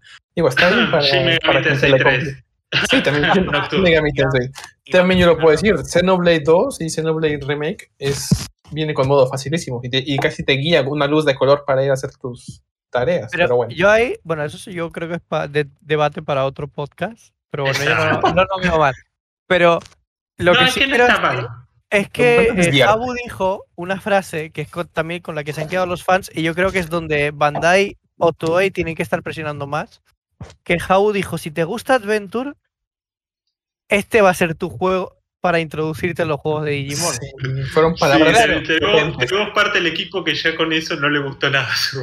No, no, pero ya, más allá de eso, al final tú estás emitiendo Adventure. Cuando el juego, o sea, cuando el anime nuevo de Adventure, el reboot, termine, si tú el juego lo sacas dos años después, ese efecto lo has perdido. Ah, El efecto mediático se pierde, como con bayonetas, que sí. Y, y como con Inazuma Eleven, ahora con, con Ares y tal, el juego va a salir en 2023 si sale. E- El, el efecto de promoción del anime lo has perdido completamente. Sí, el anime va a terminar en qué? ¿En 12, 13 semanas? ¿Y después qué? Lo van a Sí. sacar y, y- y va a ser el fail. Miyako También lo- había dado ese ejemplo de Inazuma Eleven, justamente. A veces hay fandoms que esperan, tampoco eh, hay, como digo, tampoco hay que ser el fandom de Duke Nukem Forever esperando 15 años por el juego. Eh, pero hay, hay- es, es como un equilibrio que hay que tomar todas las partes, todas las partes tienen que ceder, todas las partes tienen que aceptar en ciertas Claro. cosas, como también tienen, cada parte tiene que aceptar. Es todo una situación compleja, como decimos, la noticia a partir de la no noticia que genera esta polémica. El, el hype que se armó, como ya lo, eh, como lo dijo, no me acuerdo cuál de ustedes lo dijo antes, los chicos del mundo digital, que es el, eh, que es el más, peor enemigo de Survive, porque la gente está tan ansiando Survive que han tomado tanto como ideas equivocadas, por, justamente por ese discurso muy mal, ese post muy mal que ahora queda mal, ¿no? De, de, de queda muy mal parado, donde dice eso el Señor de las Moscas, donde dice Adventure y todo eso. Creo que las promesas hechas, todo el hype armado, queda ahora muy mal. O sea, porque la gente se ha armado una imagen de lo que es Survive. Se ha armado, espera algo de Survive. Que de- con el tiempo va aumentando. Y vos, ya, eh, ya cuando se lanza el producto, siempre tu imaginación de lo que era va a quedar desilusionada, porque no va a ser lo que vos pensabas que era. El tiempo solamente aumenta el hype y queda mal. Pasó con Daikatana, pasó con Duke Nukem, pasó con todos esos juegos donde la espera se va alargando. Y no, y para no mencionar. Exacto, y para no mencionar un caso eh, eh, extremo, Yo- Yokai Lele, un juego que nunca jugué porque nunca me interesó ese género. Yokai de- de- Lele, ¿El Sí, de un no camaleón sé. y un murciélago? Sí, ese que quiere revivir un género que de- es que está Este bien muerto. juego no me encantó y lo terminé regalando a un amigo. Entonces, Pero e- ese es el punto. Había mucha gente muy hypeada con ese juego porque estaban muy hypeada por la idea de que les gustaba Banjo Kazooie de chicos. ah, por Banjo creció, creció, creció, creció. Pero cuando tú lanzó el juego, el juego es aceptable, está bien hecho. Pero Está ese hype bueno. no fue saciado. La gente, todo el mundo decía, ah, bueno, fue un juego. No es el, no es el gran plat- plataformas ni nada. O sea, es un plataforma y ya está. pero a era mí un juego que cumplía mucho. lo que prometió. Prometió Claro. lo que cum- A mí me gustó mucho, pero porque yo lo traté como era. No, no como un, Banjo Kazooie 3, Sí, no viniste con un hype. claro, sino como es eso, un nuevo plataforma, además de un equipo indie. Exacto, exacto. Un puedes exigir lo mismo. Y podemos estar de acuerdo que Survive lo estará haciendo Bandai, sí, pero si ves el número de gente que está dedicada al proyecto, es como si fuera un indie. Entonces, puede que, imagínense que nos lo entregan sin ningún bug, todo perfecto, todo optimizado. Pero como no va a ser la gran jugabilidad, ni visualmente tal vez no sea tan gran cosa, la gente va a decir, no está bueno, y ya está. Y solo por Pero eso. Y Es que el problema de, de- que yo le veo a Survive es que con todo el hype que está, que está generándose, aunque sea el juego, mm, un juego maestro perfecto que no tenga ningún fallo de, de nada, o sea, sí, Iván, digamos el, juego, o sea, el juego de todos los juegos, ¿no? El problema es que mm, es lo que habéis dicho ya antes. que nunca, aunque sea muy bueno, no va a llegar a las expectativas por tanto hype que sea. Exacto. Pero Y siempre va a tener un la efecto. lástima es que va a pasar sin pena ni gloria, aunque sea un muy buen juego. Que ha pasado más de una vez eso. Y eso me da lástima, la verdad. Es que eso Sí. ya no es ya no es hype, eso ya llega al fanatismo, pero el fanatismo. Sí. Sí, pero el, el, el fanatismo malo, el, el- Sí, sí, el de la Inquisición, vamos a decirlo así. Sí. O sea, Pero- eh, sé que el ejemplo es muy bestia, pero el No, no, fanatismo está bien. En el mal sentido de que nos estamos cegando y no. no. No. Pero a mí me da miedo luego el próximo Story. Porque luego. Survive, evidentemente, no va a vender bien. Si no recauda bien esto, es que ya los van a decir, pues, a cortar presupuestos, a recortar de aquí, a recortar de acá y... Pero ya no es eso. Es. Hemos De tenido que retrasar Survive. Este juego lleva en desarrollo desde que empezó el desarrollo de Hackers Memory, es decir, va a ser Sí, 5 o 6 años ahora. No, desde 4 años lleva ya. Para cuando salga llevará 6, más o menos. sí. Y, y es un. Y hemos tenido. Hemos quitado tiempo con Survive a este juego para que luego este juego tampoco cumpla mi hype. O sea, eso es una bola de nieve que se va a seguir haciendo. Y entonces ya ningún juego de Digimon va a servir. Y Dani, ¿sabes lo que es lo peor de todo? Que luego están por ahí la gente que piensa de eh, se han portado muy mal con los fans, ahora cuando salga este juego voy a piratearlo. Y a lo mejor me va a lo voy a piratear. Eh, ¿Saben no. qué? Sí, es lo que iba a decir. O sea, espero que toda esa gente que se está manifestando de cualquier idioma, de lo que sea por Survive, espero que esa persona vaya y compre su copia legalmente, física, para la plataforma que quieran, pero que hagan la compra, porque luego pasa que quieren maltratar al título no comprándolo o sí, pirateándolo. Eso es lo peor. Gente que se queja y después lo piratea, eso es lo peor. Exacto. Si no te gusta un O- juego, ¿para que- qué lo juegas? O simplemente que ni lo piratean ni lo compran, simplemente se siguen quejando y ya está. Ah, sí, son, Bueno. son los peores. Y eso, esos son Es como- peores. Es como que un ladrón venga a robarte la moto y después quejarse de que no tiene gasolina. O sea, Ajá. Que, que no has pagado las multas que le llegan, literal, y ya. Luego es eso. ¿Cuánto va a vender Survive? Exacto. A mí me recuerda Espero que esas poquito- quejitas se vean reflejadas en las ventas. Y ya. siendo Bueno, un dime, juego que, que ya es muy específico, porque el público, por ejemplo, Story podía a la gente de que juegan los personas, ¿no? Porque siempre tenemos nuestra discusión acá de que Story toma muchísimo de Shin Megami Tensei y personas de la franquicia. Más bien, estamos, hemos estado de acuerdo, ¿no? Y está guay. ¿Cómo Exacto, lo por eso no, no, somos muchos, lo, lo- lo he charlado también con Pablo muchísimas veces, pero digo, por eso, Story te atrae a mucha gente de eso, o te atrae a mucha gente que en general le guste los géneros así, pueden jugar ot- otros juegos similares también, pero el público para esta clase de juegos es muy pequeña. El de Visual Novel ya es poquito, Sí, lo, sé porque juego Visual Novel. Imagínense para de un RPG táctico, o sea, un- una gente que ya compra Fire Emblem y después, eh, ¿qué juego más hay de, RPG táctico? Hay varios, pero son Ah, todavía un público el chiquito. rem- El remake que va a claro. salir. eh, no, No, se pero- Eh. Recordemos Sí, a ese. esa, Pero no, ahí yo el ejemplo que quiero poner es Pokémon. Si una franquicia tan grande que mueve tantísimo dinero, tantísimas ventas como Pokémon, no hizo que un RPG táctico fue Pokémon Conquest, que sí salió solo en Ah, Japón, sí. pero ni No, siquiera no, salió en Pokémon- Estados Unidos. Salió en Occidente verdad. Y, en Euro- y en Europa salió solo en Reino Unido. Sí, Sí, es yo, sé que en español no llegó. Lo- Pero si, si ni siquiera Pokémon, que tiene tanta masividad de gente y de ventas, consiguió que ese género tirase, ¿cómo le vamos a exigir a Bandai que lo haga con Digimon? sí. Que sí, luego Fire Emblem, el último, ha vendido una burrada que ha vendido casi más que todos los Fire Emblem anteriores En juntos. comparación, sí. Pero, pero bueno, incluso Nintendo desconfió un montón de años que no lanzaba Ah. juegos de Fire Emblem en, en Occidente, porque decían no había...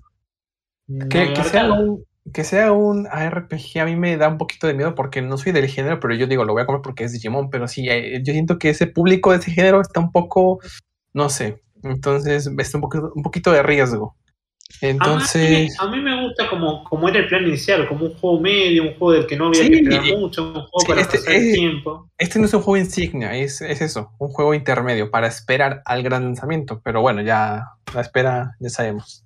Claro, un Ah, juego ah, como, y- como Rearise, como un port de, de. Next Order, de, de Cyber Sleuth. Como decir, vayan comiendo esto en lo que está el plato fuerte. Exacto, que era el objetivo inicial de, de How. Y como digo siempre, How debe estar pagando muy fuerte eso cuando los Me ejecutivos. imagino. ¿Ustedes creen que no le deben estar diciendo, vos nos dijiste que la marca vendió tanto, nos hiciste lanzar este juego en coso? Recordemos que ya tuvo un fracaso, porque en Occidente se vendió muy poco el Word. ¿no? Imagínate esa presión y después la presión de internet. No, pobre, yo creo que Exacto. debe estar un poco Igual liado. yo creo que le debe, le debe preocupar más la presión de, de, de También es verdad. diciéndole- También es verdad. Yo Ah, creo que con pero- Digimon Survive va a pasar lo mismo que pasó con The Last Guardian, un videojuego que tuvo casi 10 años en desarrollo, Uy, sí. que era de Estudio Ah, The Last Japón y toda la gente que está ahí, los compositores, todo el mundo. El juego va a ser espectacular, era para Play 3, se terminó la era de la Play 3, llegó la Play 4, el chiste de toda la E3 cuando llega a Las Guardian, llegó a Las Guardian, se lanzó un juego bueno, con muy buena crítica, pero ya nadie lo compró, ahora lo encuentra en Exacto. cualquier lado a 2 dólares con 95 centavos, porque se demoró mucho tiempo y fue lo que prometieron, pero ya nadie lo quería. A mí me parece una obra de arte, es una gran eh, secuela a lo que es este Shadow of the Colossus y Ico, entonces, pero sí, está muy maltratado por y muchas críticas y después cuando sale las ventas son patéticas. Y es lo que Sí. puede pasar este efecto con Survive, que tal vez va a pasar, seamos realistas. Esperemos que todo salga bien para todas las partes. Que el juego dé noticias pronto. El juego dé noticias pronto. Que el juego sea un buen juego. Que venda bien y que salga bien para todos. Es, es lo mejor que podemos desear. Todas las partes están en. eh, podemos eh, concordar en eso, ¿no? Que lo que queremos es que le vaya bien. Porque le va mal a la franquicia en esto, no es el, el ¿cómo se llama este? El, el Battle el Rumble, que ahí no te importa si le va bien o le va mal. Exacto. Vean, les Es- voy a proyectar un meme de, lo- de la situación actual de Survive. Esperen. Y aún así. Ja- Haru y sus memes. Pero aún así yo creo que lo que, lo que bueno, hay, hay que avanzar, hay que intentar que todo salga bien por el bien de la franquicia, ¿no? Porque al, al final del día es, al bien, es el bien de todos. Y bueno, y si alguien quiere noticias de Survive, obviamente somos nosotros, ¿no? Tanto los chicos del mundo digital today como nosotros. Así tenemos material para los podcasts. Oye, Ya, así no, te- Taku, así no tengo que lanzar material, material de las piedras, exprimir material de las piedras. Miren, literal, eso es preguntando el fandom a Bandai, ¿qué hay de avances de Survive? Y pues, no, dejen de molestar, literal. Ah, sí, qué bonito, ya te vimos. A él le encanta. ¿Cuán- ¿Cuándo les pusieron la secuencia este anime? En plan, ¿cuándo lo subieron a YouTube? ¿En 2019?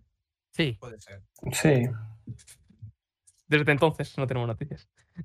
No, Ay, no, Dos años, me parece razonable a mí. Pero no. No, no sé razonable, pero Es, es que es como he esperado más para otros títulos, pues puede que sí, pero para otro tipo de fanático puede que no. bueno. el problema vos- está en, en Survive decir, o sea, en Bandai decir, esta primavera tienen noticias. Sí, eso, es- fue un error, pero tremendo. Pero es la tercera vez que nos lo hacen, no pasa nada. Sí, también es verdad. Exacto. O, o sea, pasa ¿por qué que- ahora lo han tenido con tanta fuerza cuando las anteriores no les importó tanto? Decían, lo tendremos para 2019. 2019 lo tuvimos, lo tendremos para 2020. Ah, bueno, han pasado dos meses desde que terminó 2019 y ya lo han dicho, al menos tenemos noticias. Y ahora no, ahora es, ha terminado la primavera hace cinco días y están Sí. subiéndose por las paredes. Exacto. Y, y el problema es que han tenido tres oportunidades para Claro. hacerlo. Hacedlo la En- primera, cuando teníamos en- noticias, todo fresco. No, no, pero me refiero, han tenido el Diginavi, han tenido el Bandai Namco Presents, han tenido Sí. luego la conferencia de Switch, o sea, han tenido muchas oportunidades para hablar y no han hablado. Sí, pero Ese como es el hemos dicho, problema. si no hablan, por algo será, ¿no? Tal vez no hay nada que mostrar, lamentablemente o tristemente, quién sabe. Entonces, imagínense que dijeran, eh, ok, dan anuncios y diciendo que el proyecto sigue vivo, o que sale en la próxima primera, y si no sale, uy, eh, arder, pero perdón, Twitter. Sí, Yo tengo una esperanza por- con lo de las noticias. Y es que eh, dar noticias de un juego que se basa en eso, en una visual novel y sobre todo en la historia, dar noticias es hablar sobre la historia, sobre todo. Pero si es un juego en el que tienes eh, ocho ramas distintas, porque hay ocho personajes y se supone que cada uno tiene un final o yo qué sé, a lo mejor en cada uno la historia es distinta porque es desde el punto de vista de uno y no puedes spoilear quién es el villano, porque a lo mejor no es villano en una ruta, sino aliado en otra, y esperan que cuando tú juegas con una ruta lo tengas como aliado y cuando en la otra esté como villano te sorprendas o algo por el estilo. En plan, no pueden hacer spoiler, así que no dan toda la información También que es pueden. verdad. Sí. Sí. Pues no, puede y que no dieron diga- ocho personajes y screenshots y ya está, es todo lo que hemos tenido. Sí, también así puede que- no diga nada por eso, porque de veras si eh, filtran más sería filtrar el argumento y pues tampoco quitaría mucha experiencia. No, Me- no, me- me no, imagino un Nintendo con Zelda. Me imagino un ¿Cómo? tráiler así como de Outer World 2, sí, un tráiler largo diciendo solo tenemos el título, ni siquiera hemos desarrollado la cara del personaje, muchas gracias. Fue muy bueno ese tráiler, Afortunadamente reconocerlo, me ya reí. tenemos eso. No, yo, yo decía que ahora tienen la. Yo supongo que habrán adoptado la nueva estrategia de Nintendo de hasta dos, tres meses antes de que esté, que sepa que va a salir el juego sí o sí, no enseño nada. Sí. Pero bueno, que con el nuevo Zelda, la secuela de Breath of the Wild, ha salido Nintendo a decir, es que no os hemos dicho el título porque es spoiler. Exacto, es un spoilazo, entonces por, por algo no nos lo dice Onuma. Pues aquí yo quiero pensar que sí, que es por eso. Sí, Sí. sí, hemos visto capturas de a lo mejor enemigos genéricos, porque nada tenía un aura de este es el villano principal. Exacto, solo se Si uno no, como nos amor, dicen, ni- ¿no? si no nos dicen ni el villano, tiene que ser porque el villano tiene que tener una importancia en la historia increíble, como para no Sí. decirla. Porque tenemos uno Kugamon, un Fangmon y el resto eran enemigos así un poco más genéricos. Yo quiero pensar que los Fangmon van a perseguir a los niños y ya. No, el Metal Greymon era de Sí, los Eh, protagonistas. sí, del, del protagonista, sí, sí, sí, es el que. Es tu Y compañero. también, sí, que además también, creo que solo han salido tres evoluciones, que son Falcomona Diatrimon, eh, Agumona Metal Greymon y Siacomona Selmon. Y se supone que va a haber líneas dependiendo de cómo trates a los personajes que tienen como compañero ese Digimon. Sí, que- todo es, es- es parte de lo que de lo prometido con Survive. Y bueno, yo, yo creo que con eso dejamos el tema de Survive, que bastante hemos hablado de ello. Es que da para mucho. Sí, muchísimo. Esto no es ni la mitad. Y bueno, este, pasamos al- a la sección de, ya saben, del anime, ¿les parece? Aunque-. Vale, yo, aunque, aunque Takumi no quiera, vamos a hablar del anime. A ver, ¿en qué episodio es en el...? oh, chicos, voy a avisar que el 54, ya saben, como por temas de que todavía no sale, ni siquiera para nosotros, eh, no podemos verlo. Entonces nos quedamos atrasados con un episodio y vamos a ello. Que justamente lo vi hace una semana y estoy tratando de recordar de qué iba, pero ya, ya, ya me acordé. El, el Ah, capítulo raro. Exacto, bastante. Ya me acordé por qué lo bloqueé de la mente, sí, porque tenía tantas cosas perturbadoras. Gomamon la novia. ¿No te gusta según que como sacando la lengua ma- más que la novia le dijo la esposa, dije, ok. Eh, Gomamon se casa, canónicamente. cano- canónicamente estuvo a punto de. Y estuvo a punto de conciliar el acto matrimonial, pero bueno, ya ese es otro tema. Eh, bueno, eh, creo que la narrativa iba de que cada niño, eh, el Digivice le apunta a una dirección diferente y Joe, Hikari y Takeru deciden ir a las aguas termales para recuperar a Patamon y a Teirumon, ¿no? Y descubre que donde llegan, y es donde él tuvo una temporada en el arco del mega relleno, donde Joe estuvo metido en aguas termales por 20 episodios. Y No, creo que Joe les lleva ahí eh, sabiendo que él se va a llevar ahí, porque dice, conozco unas aguas termales y les lleva Exacto. Sí, les lleva ahí porque pensando que siguen estando ahí. Mm. Y para su sorpresa, no, es un clima totalmente lo contrario en las aguas termales. Y encuentran a Kabukimon, que bueno, es un diseño bastante interesante. Y claramente Sí, haciendo referencia al teatro Kabuki. Yo al verlo pensé que iba a ser Gatomon, Tailmon, quien iba a evolucionar. Yo cuando lo vi el, el Gomamon. previo, también pensé, no, yo dije, Gomamon va a ser una armor o algo así. Mm. Y, también dije agradecido de no, porque de hecho yo tengo mucho cariño a Gomamon y a Palmón, entonces este episodio, no sé, no me gustó cómo trataron a Gomamon. Me dio risa, pero bueno, en fin. Después llegan a esta zona y descubren que no hay nada, y encuentran a Kabukimon y los lleva ante el soberano de las tierras. Y les dice de rodillas, literal. No Y pues esa captura, no, no puedo. ¿Cuál la de Tona de común o cuál? No, la de, de rodillas. De es que le tomé justo cuando dice de rodillas porque dije esto. Y, si quedan con cara todos de. ¿Es neta? es, que sí, sí me dio mucha risa. Y bueno, es Tonasama de común. Eh, ya saben, los común, este tipo de común son muy particulares que tienen casi todo la misma personalidad. Y siempre son venerados. ¿Por qué? No lo sé. Son Y bueno, exacto, y eso parece que mola en los Digimons y los hacen sus reyes. Y bueno, ve a los invitados y simplemente ve a Gomamon y lo chupa y se lo lleva con él. Es como cringe. Y lo agarra con sus manos, el pobre Gomamon tratando de zafarse y, y le pone el nombre de Ogoma. Bueno, para hacer referencia, cuando dicen O en japonés es de honorífico, de mucho respeto. Y se suelen decir a la gente que también te gusta o a alguien que estás comprometido. Entonces por eso le dice Ogoma. Y, y dice, qué bonito nombre. Y es cuando ahí se figura que le va a ser su esposa. Y ahí sale la captura famosa. Que, ¿Ustedes qué opinan de esta captura? Gomamon con manos, Gomamon con manos. Le, le queda. Es, es como de. Muy extraño porque le queda bien a Gomamon tener cuerpo de humano, pero no. Mi- eh, exacto, al final es, le queda, pero no. Pero como dices, ve las manos, ve qué detalle. Le voy a hacer zoom. El detalle está bastante bien hecho. O sea, qué, qué- qué buena inversión para esta ilustración. Y hasta tiene un kimono que es alusivo a las bodas, que es blanco con flores. Entonces se lo curraron ahí. Y pues ya sabemos que Tonasama de Kumon sería el novio. Yo lo único que saco de esta captura es un. un- un- un Pesadillas. Aparte, Sí, yo también. Es un Photoshop muy mal hecho, o sea, muy mal hecho, pero en plan. Es que no hemos usado Photoshop, hemos usado Paint. Y eso. O sea, recorto de una revista, recorto de otra, pego con pegamento. Y ya está. O sea que no, así es que el cuerpo, los cuerpos están bien hechos, pero los dos solo son las cabezas recortadas y Pero- ya está. Sí, es Yo creo que es- Gomamon es aposta, eh, para Es- es- claro, es- la, imagen de Shogun Común. Es lo típico de, de recorto mi cara de una foto y la pego en una Justo. revista Justo, de- justo. porque me quiero casar con este y le pongo esta cara. Yo creo que es así. cosas que pasan a los 13 años, sí. Ah, y bueno, sí, esta- eliminar esta imagen de- mentalmente me costó tiempo y pues ya la recuperé. Eh, y bueno, Joe decide enfrentarse a Tonasama de Kumon para liberar a Gomamon y pues en ese momento yo dije, se me hace un impulso bien de que lo quiere y lo que quieras, pero Joe siempre ha sido tanto miedoso y también este muy metódico, entonces eh, cuando lo vi hacer eso dije, él siempre tiene un plan en mente, entonces esto como que no me cuadraba. En fin, les ataca con el Kubushi Tone y pues los manda afuera. Como literal los manda volando como el equipo Rocket. Justamente esa referencia, hasta tuvieron el sonido igualito. Entonces yo dije, ¿qué onda? Lo sacan del palacio, bueno, es un castillo, perdón, y se encuentran con sus anteriores compañeros. ¿Recuerdan que estos Digimon estaban con Joe siempre en las aguas termales? Eran unos Tanimon y un Blossomon.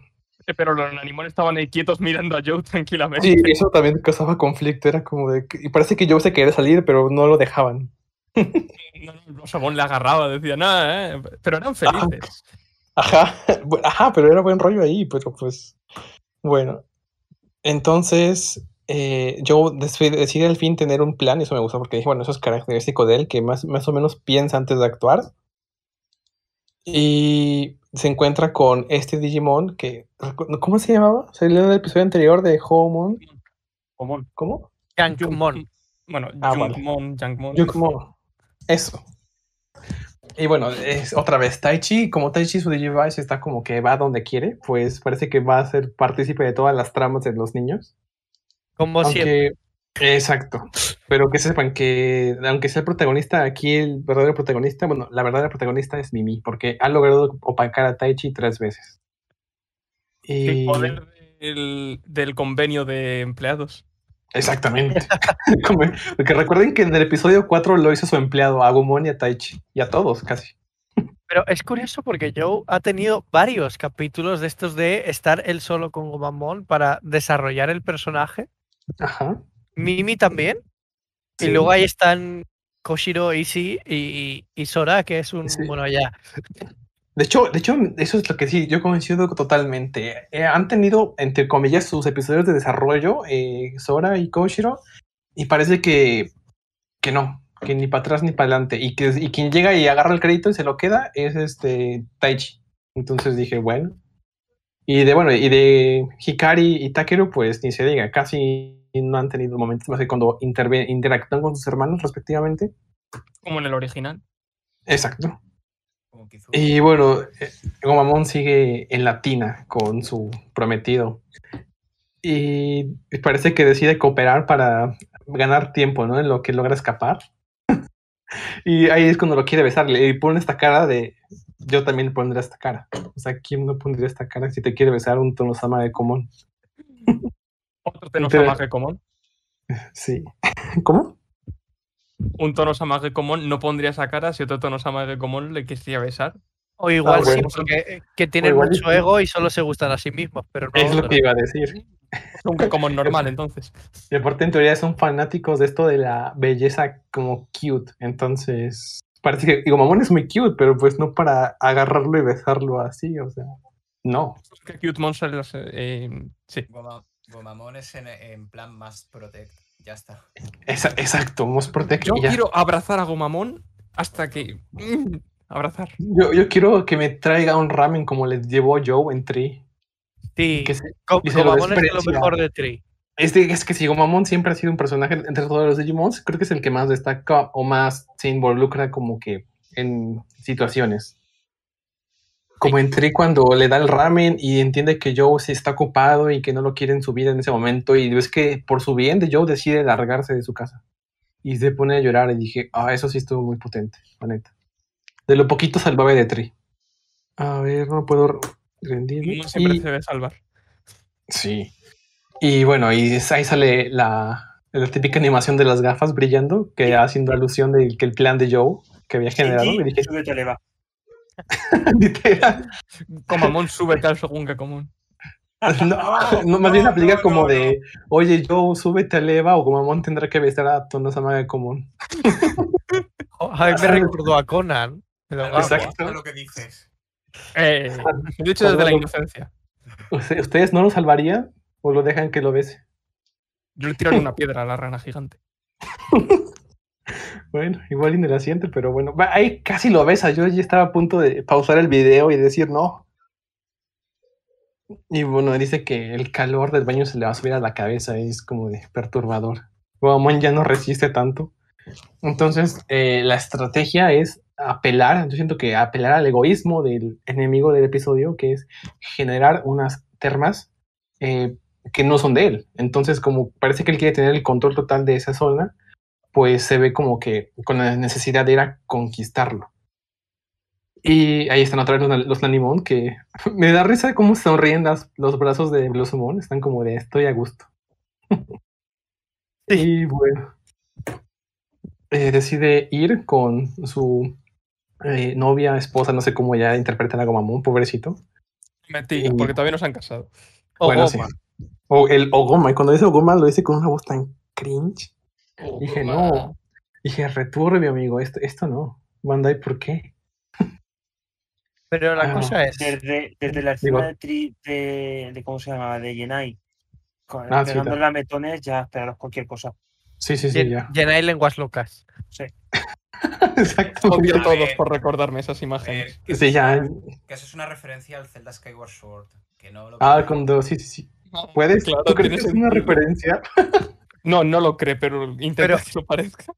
Yo lo, que me pregunto es: ¿Blossomon sigue siendo perfecto también? Sí, sí, sí. ¿Por Sí, qué no pero- hizo nada? Por flojo, por conveniencia narrativa, yo creo. Porque está muy a gustito en las termas. Es que sí, lo, lo pasas, es como si fuera un tipo planta, lo pasas al hielo, mira, le das en la torre. Nos vamos a interpretarlo así. y bueno, sí, ya me imaginé el- el- la escena de cuando a Link lo chupan así y es como de, no.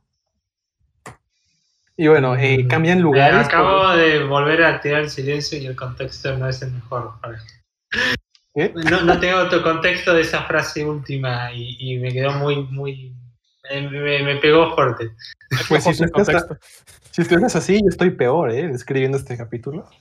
Am, vemos que de, en una estrategia cambian de lugar. Gomamon se libera de Tronosama de Comón y está en lugar un Nanimon.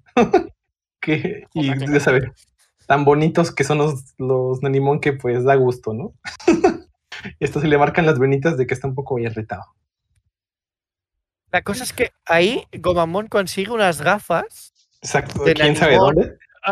Claro, pero yo pensaba que serían las del Nanimon y dije, ¡buah! Por fin vamos a verle los ojos. Pero no. No, No, él tenía las suyas, eran otras nuevas. Oye, con todo esto perturbador, ¿querías más cosas perturbadoras que ver los ojos con el limón? Es que tú querías más, es- en serio es necesario. No es por Es el nada, ánimo sin pelo. pero eso es un, eso es un momento muy eh, pandilla Squirtle de Pokémon. Sí, es verdad. Además, bien. Gomamon es el de agua, así que. El Por eso. Pero me encanta la pose así, super badass, con las gafas de yo soy el líder de todo este cotarro. Exacto. Es como de hace cinco segundos me iba a casar y era la novia y ahora estoy el líder de un clan. Ten Y- cuidado con quién insultas en el instituto. Literal. y más en el Little Work que el tiempo pasa más rápido y un segundo es casi. y bueno, decide- vuelven a reencontrarse Joe y Gomamon. Me gusta su relación que tienen, aunque yo siento que a veces Joe no merece a tanto a Gomamon, la neta. Nadie merece a Gomamon.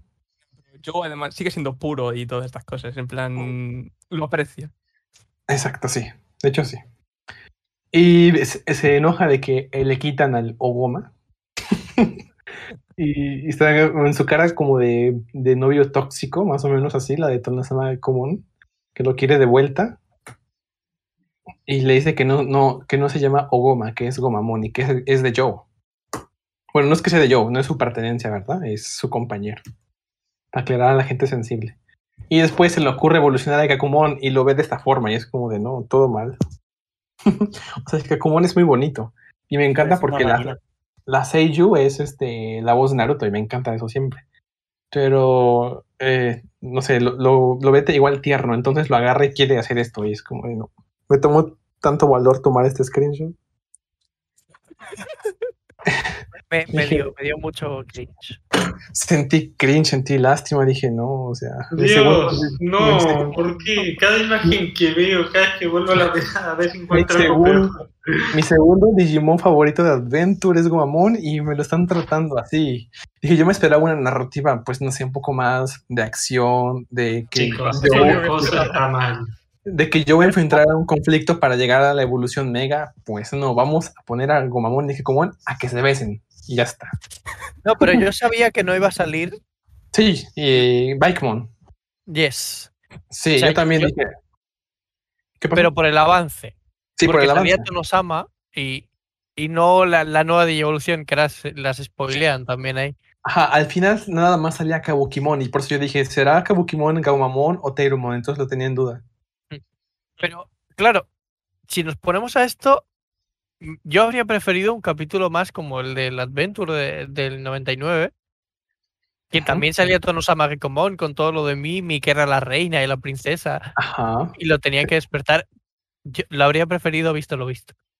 Ah, claro, o sea, ya o sea, iban a caer súper súper en el en su propio este, ¿cómo decirlo? plagio, pero lo hubiera preferido en lugar de ahorrarme esto tan cringe que vi. Mira esos labios. Me está diciendo que no. Es no, que ve esos no. labios. Es que no. Es que no. Es que ¿por qué? Que no.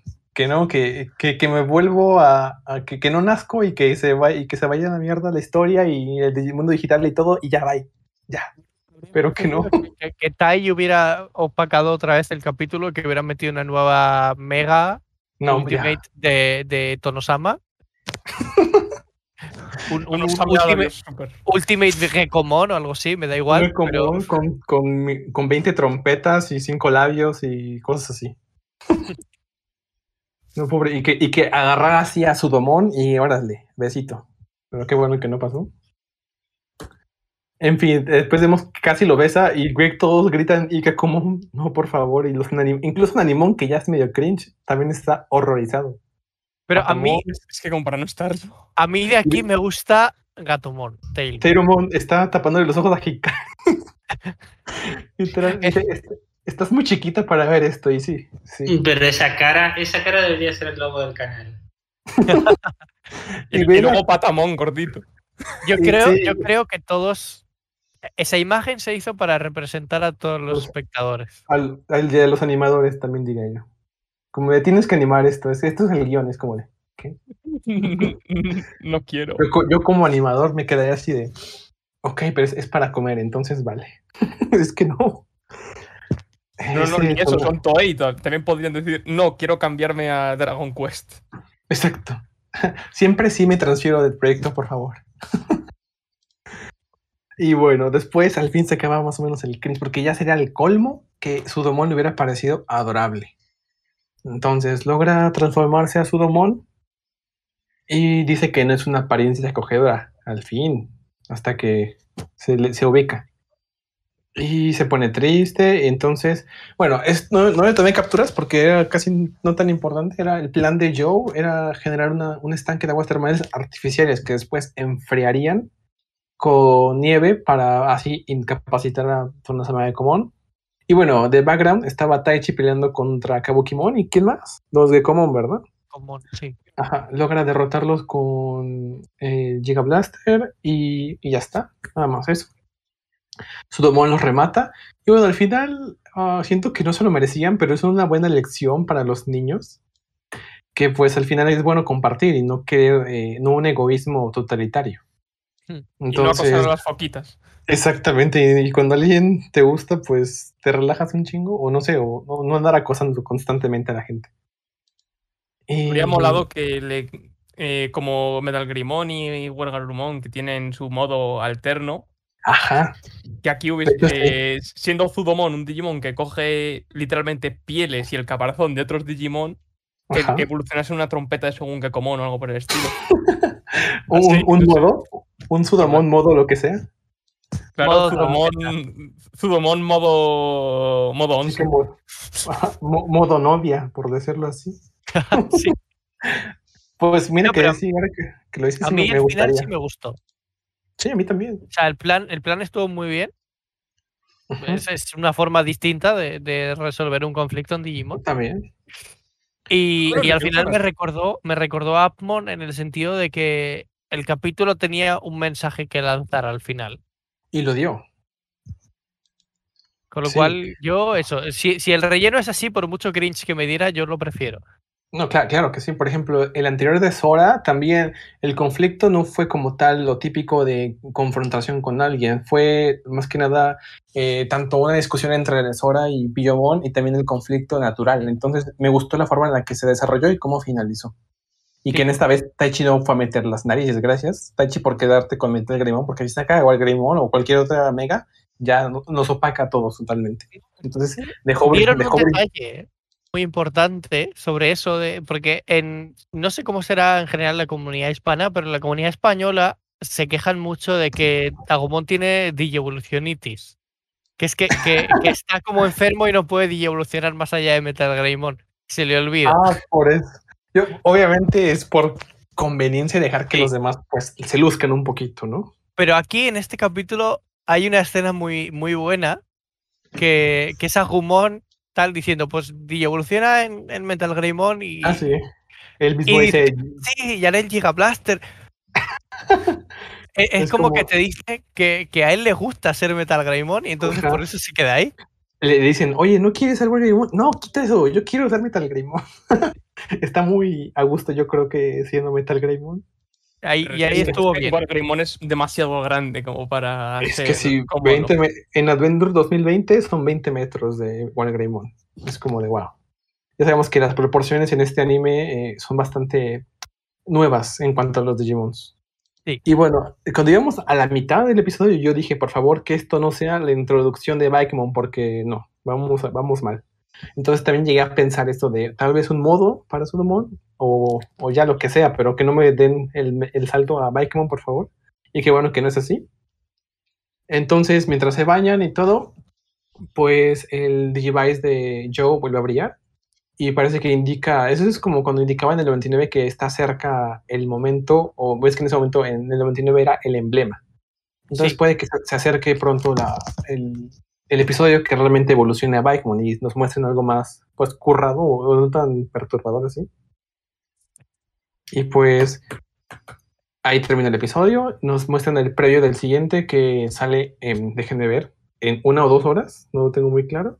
En dos. Sí, en dos horas ya sale, se, se emite en Japón y bueno, creo que en Japón ya se emitió. Solo- Se emite a las. A ver, es que aquí son a las 2 y allí es a las 9, porque siempre sale el 9 arriba a la izquierda. Ah, es verdad. Sí. de esas cosas me pregunto cómo tienen eh, encadenados traductores y, Ah, y cómo se dice los que sincronizan los subtítulos para que lo hagan rápido antes. Ah, No, pero así, aquí en Crunchyroll, por ejemplo. Sí, acá también tenemos Crunchy. Sí, bueno, es- eh, creo que compartimos la misma traducción. No, no, no, no, digo porque ahora hay países de Latinoamérica nos deja, que se sumaron con Funimation y nosotros, y Argentina, que está casi toda Latinoamérica y Argentina la dejaron La Virgen. con Crunchyroll. ¿Qué está pasando? sopló en el micro. Algo pasó. No, pero lo que, lo que iba a decir es que aquí a las 9 de la mañana, no de Japón, sino de España, es cuando salen subtitulados al español. Sí, porque cuando sale en Japón sale una hora y después son unas cuatro o cinco horas en lo que se traduce y se sube a los servidores de Crunchyroll y después ya agarran los fansub y la gente y así. Exacto. Que no defendemos nunca, ¿escuchaste, Haru? Los fansub no los defendemos. Yo sabes que veo las dos versiones, veo en Crunchy y después veo el fansub que yo entre, entre comillas soy parte. Eh, entonces, no, sí, ya te conozco, ya, ya lo digo solamente por molestar. Bueno, bueno. Y bueno, eso fue, ya saben, el avance, un, un episodio, pues, como dicen, eh, narrativamente, pues distinto y siempre se agradece la variación total, pero ya saben, este, un poquito que de- Un poco da- menos de variación, ¿no? para, para, para darle vueltas a esto, ¿no? para plantearte, ¿qué estoy viendo? ¿Eh, ¿Vale la pena? Y ya, este, sí. Yo Sí, es, es es que- el típico capítulo que habría digerido mejor hace 20. Sí, también yo. Tal vez, Cuando tenés nueve años y es más. No, no, no, No, ya no hace 20 años, sino hace 20 capítulos. O sea, Ajá. en, en otro punto de la serie. También, en, la- en las dos cosas estoy de acuerdo, tanto hace 20 años como hace 20 capítulos, porque estamos en la recta final y este momento de ser creativos narrativamente eh, fue hace 20 o 30 capítulos o al inicio. Entonces, estamos ya como que en la recta final para ponernos un poco más serios o meternos en materia de lo que va a seguir este último arco, como para sacar esto, que está guay, pero hijo, eso es como para el inicio. Sí, Pero no, bueno. el, el episodio en el que aparece Zudomon de primeras, la primera vez, podría haber sido esto perfectamente. También lo pudo haber sido, sí. Porque Sudomon ya ha sido introducido muchísimas veces y no es una gran sorpresa como lo sería Bikemon. Y aunque ya salió en Tree, eh, como que ya saben que Tree no es tan. No, no- mucha gente no lo vio y tampoco los niños pequeños que ven en Japón este anime. Entonces, eh, pues sí, no era el momento. Esperemos que el, cuando sea el momento de Bikemon sea un poquito, pues no sé, más, más shonen, ¿no? Por decirlo así. Sí, pero el próximo sí va a ser el de Rosemont. Yo apuesto que sí. Sí, ¿tú crees que sí? Sí. Eh, no, el Hablan- próximo no es. El No, próximo no, el- al el próximo. El próximo próximo, del próximo. capítulo de Mimi, me refiero. Ah, sí, Ah, claramente. sí, sí, sí. Estoy... Con Mimi ha tenido, ha tenido cuatro episodios Mimi y ha, y ha brillado épicamente. O sea, desde que empezó con el de. eh, con- ¿Cómo se llama? Con el de Lilimón. tuvo. No, incluso con el quinto capítulo ahí preparando Sí. trampas y guiando a las Exacto, exacto. Cuando, cuando era la reina así de los tanemones, ¿verdad? ¿Cómo lo hizo, eh? No, pero cuando- justo por eso, ahora vuelve allí. Bueno, no, no sé si puedo decir esto. Es que. Va a estar. eh, Ah, es que tú, ya se leyeron la sinopsis, ¿verdad? Sí, Las traducimos. Cuando, es que cuando Bueno, aquí los chicos leen la sinopsis, yo me muteo porque escapo del spoiler. Pero Bueno, sí. es que hay que leer Sí. la sinopsis, son Sí. noticias. sin no me spoiler. Sin spoiler. Digamos que hay demasiada referencia a otros momentos de la serie y al lore de lo que es Digimon como para decir es ahora. Entonces, tú, tú tú apuestas porque es el momento de Rosemont. Y es. Ay, qué bueno. Entonces, si, si va a ser algo así de épico y narrativamente relevante, yo me subo al hype. O sea, no, ah, Porque este no, el Mimi. Mimi es su personaje favorito, así que lo voy a defender Mm. siempre. Sí, la, ella y Palmón, uff. Y, y bueno, eso fue el análisis, chicos, y comentado comentarios del episodio. Y bueno, seguimos con. Quiero señalar algo que no, que Vale, no, que no tiene que ver, porque no veo la serie, pero qué raro se Vale. ve Cutemon con el resto de los diseños. Ah, Como claro. medio, siempre pareció medio fuera de lugar, ¿no? El diseño de Cutemon, no sé si por el estilo de dibujo de ¿Tú que tomaba Crosswords, No sé, no me- cómo se ve aquí. termina de encajar. Yo en los adelantos no me termina de encajar, no sé, quizás es porque veo, lo veo muy discordante con el otro estilo de diseño de Lo de que sí es verdad es que Crossword tiene un estilo de diseños de nuevos Digimons que ahí debutaron que sí es propio de ellos, que se siente que están como que Exacto, conviviendo bien. eh, encajan ¿Cómo más se- en su universo. Shoutman tiene más sentido en conjunto Sí. con ¿Cómo se llamaba este Digimon que viajaba con Shoutomon y con Cutemon? El que Balistamon. era una Dorulumon. Balistamon. ¿sí? Balistamon. Balistamon. Lo siento como Sí. que súper en armonía con ellos dos. Aquí no me causa conflicto, pero sí tienen un, un como que aire que te dicen estos Exacto, ¿ves? Es como que no, no corresponde, esta no es tu familia. Pobre Dewey. Ese es el tema de Cutemon en Cross Wars. Buscar a su familia. Eh, también es verdad, es que e- e- ella busca eh, buscar a los demás Cutemon y pues No era- eso se trata no era su él. narrativa.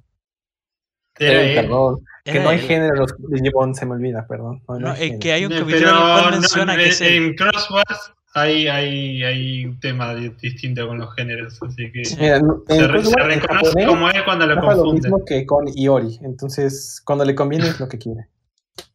Tiene padre y madre. Así que como Exacto. mínimo un Cutemon masculino y un Cutemon femenino hay en la serie. No- es que, es que lo hemos, eh, ha, ha surgido bueno. mucho ese debate en los foros de G-Soul por muchos Sí, años. la- y es que justamente Crosswords me cambió medio lo que había hasta cierto punto con, con la famosa frase, infame frase esa de Renamon, que ocasionó debates por años. Ah, Quería claro. tranquilizar, pero ocasionó debates por años. El Crosswords vino medio a dar la vuelta con eso de primero Cutemon con dos padres y el hecho de que él se reconoce masculino. Creo que le dice, lo tratan en femenino en un momento y él afirma. Mm, Para mí, quien lo super dejó claro, esto, las cuestiones del sexo fue Apply Monster, porque nunca se refieren de un sexo a los Digimons. Yo, por lo menos, cuando vi en japonés, se refieren a ellos más que nada de una forma tan neutral que de- no había sexo en los Atmons. Entonces, Yo creo que eso viene también de Frontier. Quiero Sí, decir, allí, y- allí vimos a los Kokugamon ancianos y demás. Yo creo que al final viene un poco de eso. No por tener padre y madre quiere decir que ellos lo hayan hecho. Engendrado. Claro, igual y Ah, pues- se encontraron el huevo y lo No, empezaron a es- es criar. siempre, no, no, pero es que siempre es el debate de género. Acá es un debate no necesariamente sexual, sino género. Como decimos, Cutemon se reconoce a Diversidad, sí mismo como, diversidad. como varón cuando lo tratan como femenino. Es siempre, viste, género y sexualidad.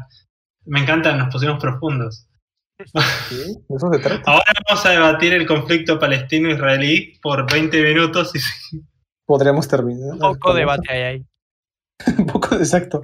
Yo le veo poco ponible a eso. Pero bueno, eh, nos vamos a la última sección, que es el DJ analizador. Entonces, ¿sí lo puede leer uno de ustedes o, o no? Está en el, el link en el chat de Discord. Y toca el papucho. El chat. ¿O quieren que yo lo proyecte y lo leen simplemente? Es, es que no nos sale el chat, solo nos sale el chat de voz. Ah, ¿en serio? poner es el coso, el link. Lo voy a proyectar, lo voy a proyectar yo. Ah, Bueno, pues. se lo paso igual a lo Pablo yo, por privado. Y Pablo que se lo pase a alguien que lo quiera leer. Vale. Si no, lo y leo yo lo- no tengo yo lo proyecto para que lo vean. No lo digo para que sea un- una bonita cereza del pastel. Eso. ¿Cómo tengo que leer esto, por cierto? En plan. ¿Qué es? no, Es información oficial del reference Eso book. es, exacto, ese es como un reference book de, de Apollo Ajá. Eh, a ver, vamos a ver. ¿Se ve? está cargando. Ah, vale, Apolomon. Al principio había entendido Pollomon. Es que yo, yo le dije apoyo. Sí, Ah, claro. por eso, por eso. Vale. Pues. Como me encanta esta, esta- este, este árbol evolutivo, me gusta mucho. Más allá de que no me gusta el diseño de Apolomon. eh, De él, oigan, que- eh, su primera evolución bebé es Sonmon, ¿verdad? Sí. Exacto, Sí. que es, creo que el- el- nuestro máximo aportante en Patreon nos pidió justamente a, a Que- Solomon, ¿no? Que voy, que voy a la mitad. Oh, que- qué bonito, no Eh, sé. ¿Me eh, me vas a pedir eh, avances como Survive? Les Eh, cuento a los que- chicos que el máximo aportante Patreon, nosotros tenemos un Patreon abierto para colaborar con, con, con DigiSoul, para los servidores de la página, todo. Y teníamos el tema de. Una de las recompensas es un dibujito anual que les hace personalizado nuestro amigo Haru, para todo el que quiera tomar la oferta. Y, y nada, y nuestro mayor aportante eligió a Salmon. Se ve que es fanático como yo de la línea esa de Coronamon, será? Salmon. Apolo. ¿Quién será? no? Otro gran Salmon y. Moonmon son los únicos de toda su línea que no están en el reference book. Sí. Eh, Se quedaron fuera. No sé por qué, la verdad. Depresión total, sí. Flojera Siempre, o si- cada vez que piensen en un Digimon que no está, recuerden que Omedamon sí está. Exactamente. Un Digimon que canónicamente es un Digimon y no, y un Digimon que nace de dos Medabots, sí está. Perfecto. Eh, Metabots. Bueno, y está, y está con un, insu- un insulto disimulado a la franquicia, ¿no? Ah, Diciendo claro. una franquicia que era relevante en hace Eso- muchos años. en el- No, no- soy fan de Metabots, pero eso sí me dolió. Dice, una franquicia no y a mí como relevante. fan de Medabots, sí. Eh, sigue siendo relevante. No, pero Bueno, es bueno, que no fuera de no. Japón ni en Japón, pero es relevante.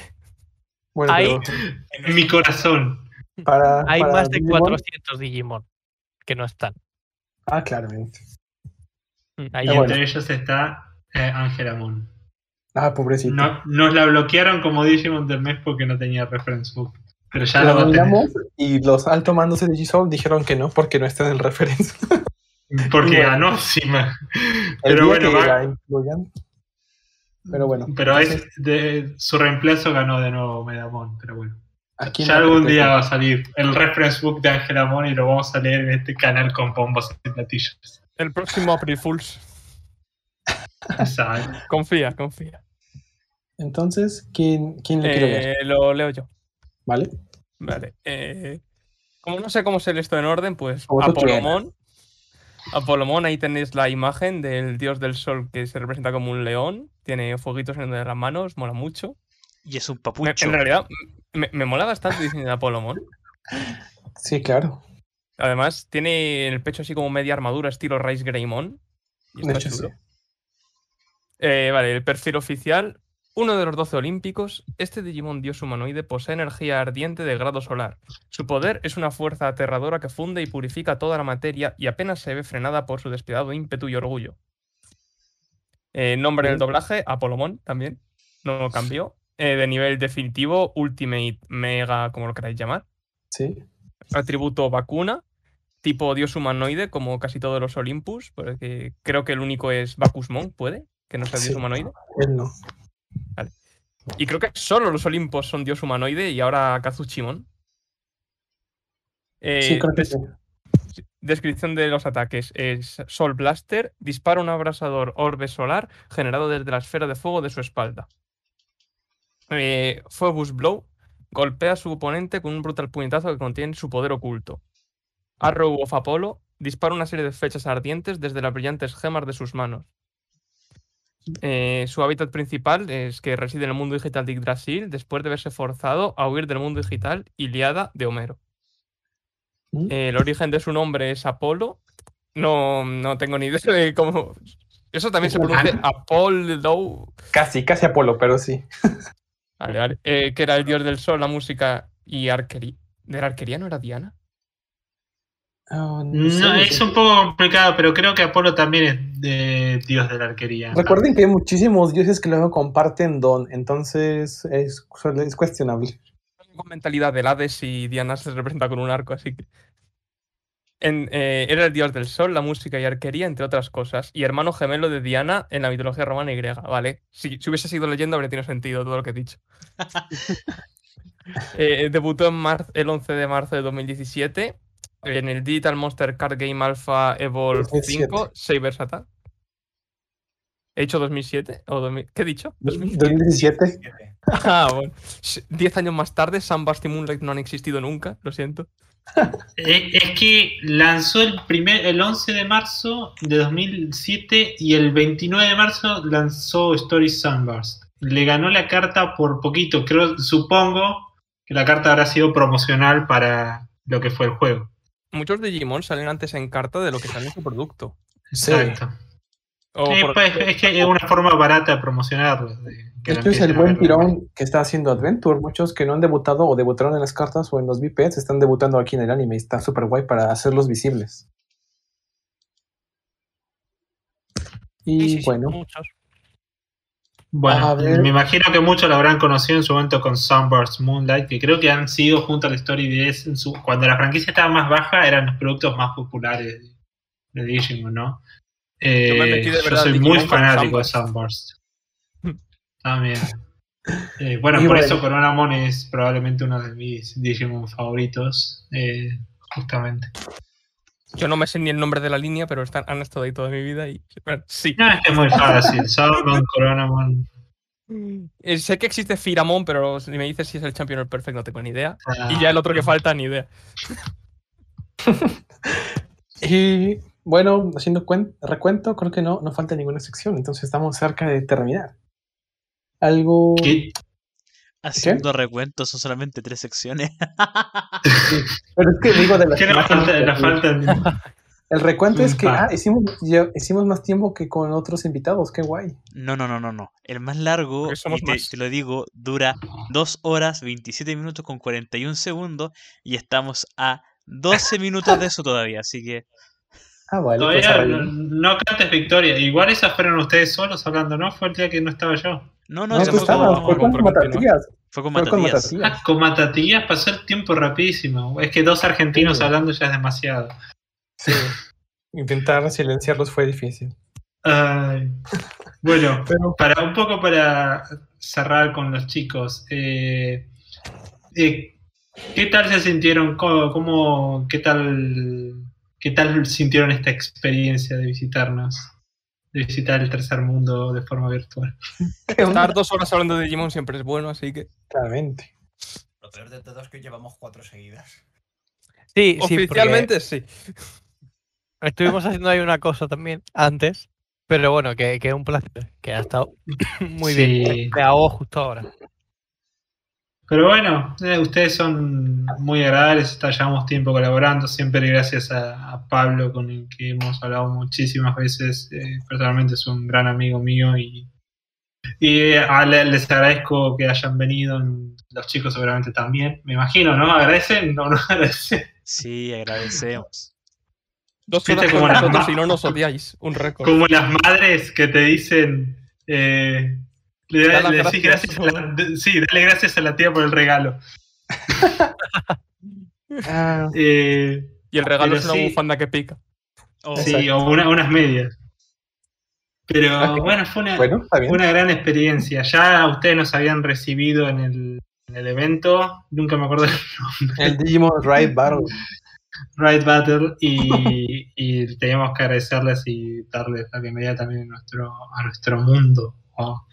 Y, y bueno, esperemos que se repita en un futuro, al menos, Claro. al menos de mi parte. Siempre Capaz que ustedes se son- van y no quieren vernos No, nunca más en la vida. Siempre son bienvenidos los cuatro, quien quieran meter más, quien sea están bienvenidos. Fue muy bonito pasar un Mm. podcast con ustedes. Y bueno, ojalá se repita próximamente.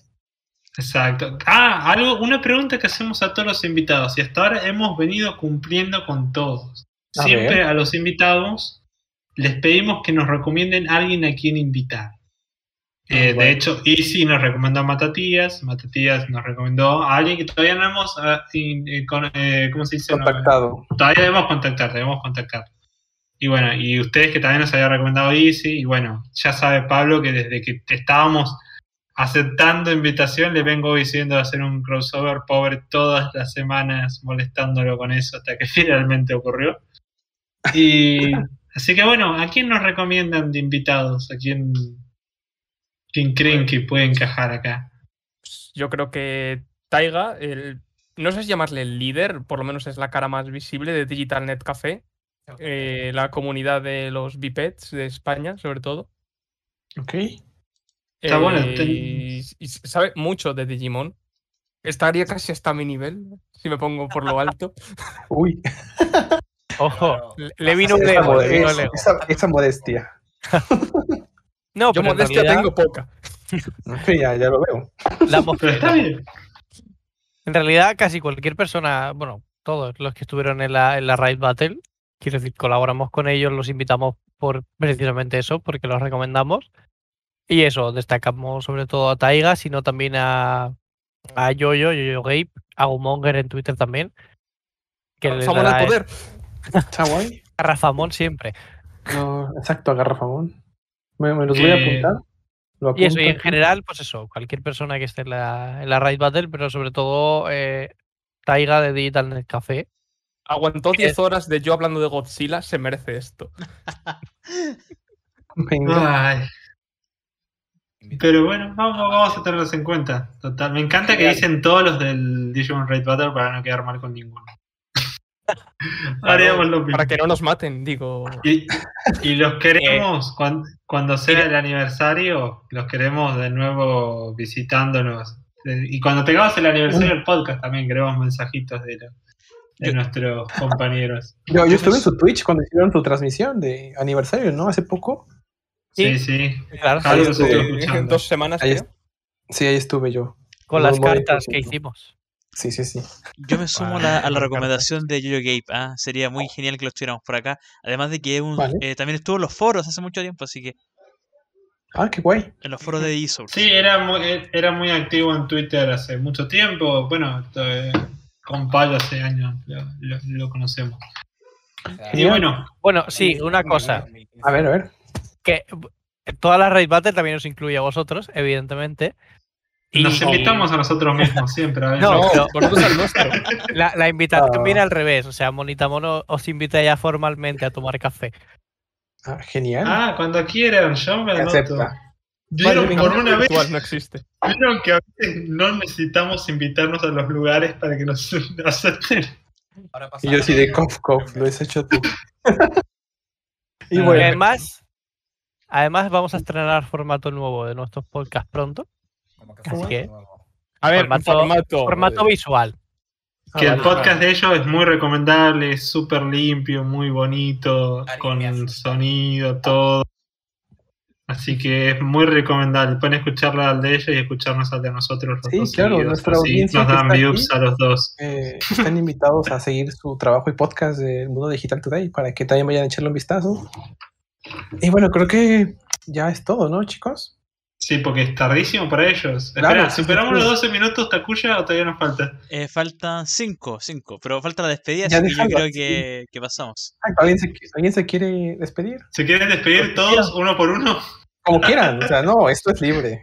En, en lista, quien de arriba abajo, y si alguien no quiere, pues no se quiere. Vale, venga. Pues empezamos con Álvaro. Ajá, mira, me toca a mí. Qué sorpresa que haya dicho que por lista y me toca a mí. Por Mm, listo. estaba trucado eso. Ah, como, como al final de la Raid Battle, que dije, empezamos por arriba y yo, como mi nombre empieza por A, siempre está arriba. No en medio. Venga, entonces esto. Eh, que muchas gracias por habernos invitado. Y que eso, dos horas hablando de Digimon se pasan volando. Y sobre todo con gente a la que le gusta y ama Digimon y poder compartir opiniones, pues, más de lo mismo.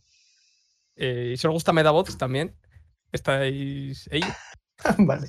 Y sé que alguien ha dicho por ahí que le gusta Medabots. Así que pulgar arriba. ¿No, ¿No eres tú escuchándote a ti mismo? no es broma. No, hay que hacer el podcast de. Hay que hacer esto un podcast de, de Medabots el próximo primero de abril. Dale, Pablo. Oye. Te dije que deberíamos hacerlo.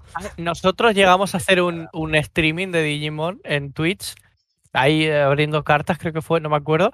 eh, Que al final se habló más de Bracelet, Al final se habló más de Yokai Watch que de Digimon. Y cuando volvimos a hablar de Digimon, la gente se empezó a ir.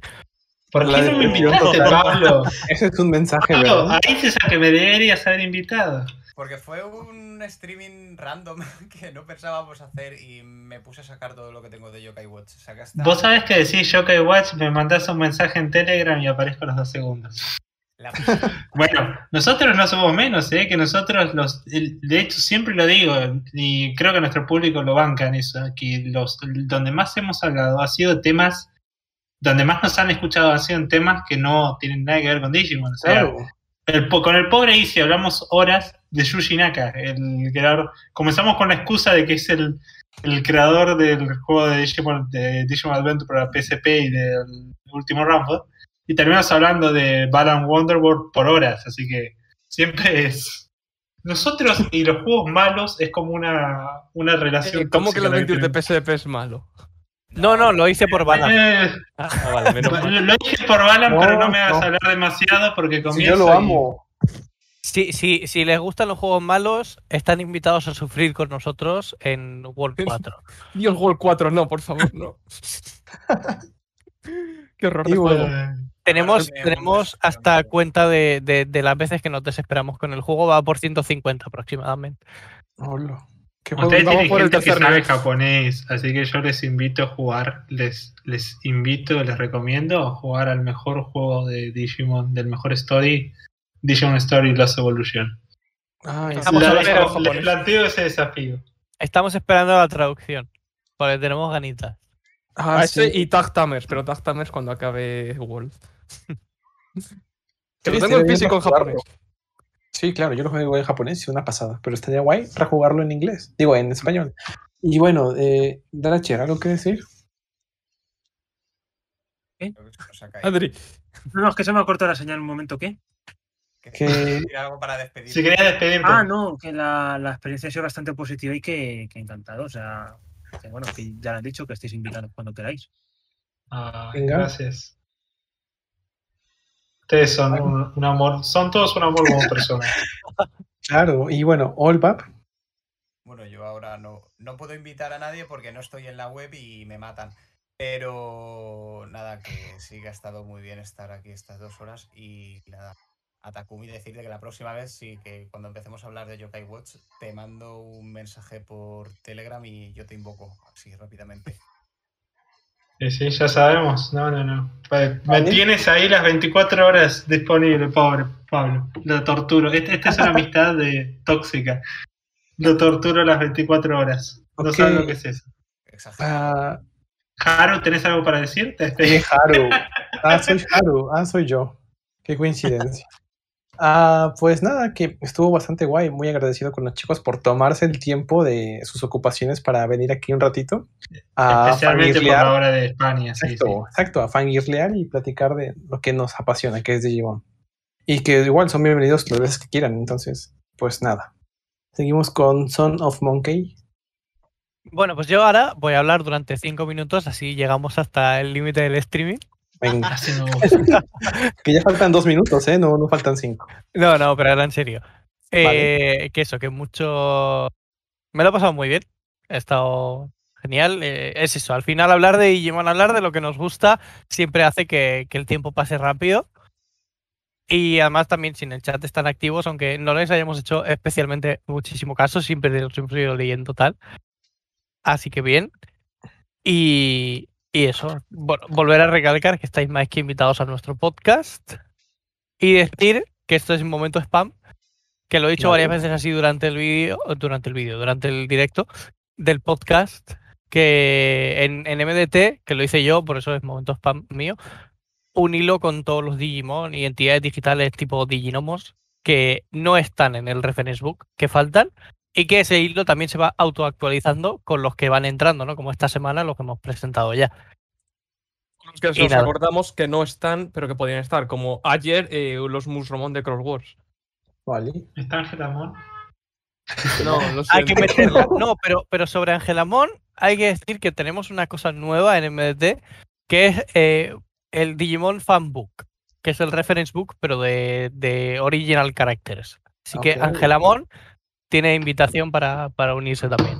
No sé, Rollo invitación una- del Smash. Se la tiramos Una ahí. teoría desde acá, desde el podcast, que siempre la repetimos, porque no sé si saben, pero es algo que, que es, es propio de la cinta, no sé, a mí me pasa porque yo estoy en dirección de cine, pero cuando, y siempre se ríen en el fandom estadounidense, pero vos vas el largometraje de la versión que fue lanzada por Fox de la película Digimon Adventure the Movie, no está despegado como algo un corto separado que pasará antes en otro, en otro rollo de metraje.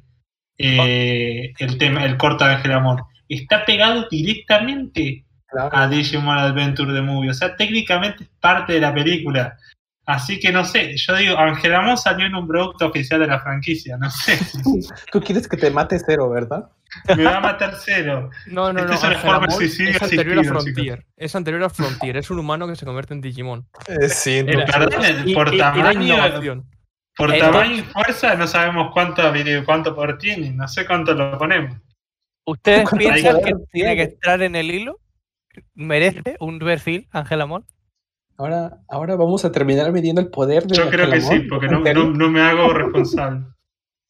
Yo creo que es como un pillomón. No tiene que tener mucha fuerza. Es una niña. No tío. creo.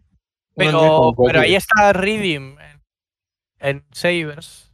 Pone, o bueno, la del CD Drama, aquel de, de 02, que se supone que luego es un Digimon con, con colmillos y garras, es Ujú. súper tocho, lo cual yo creo que Angelamon está ahí, ahí rozando el Super Ultimate.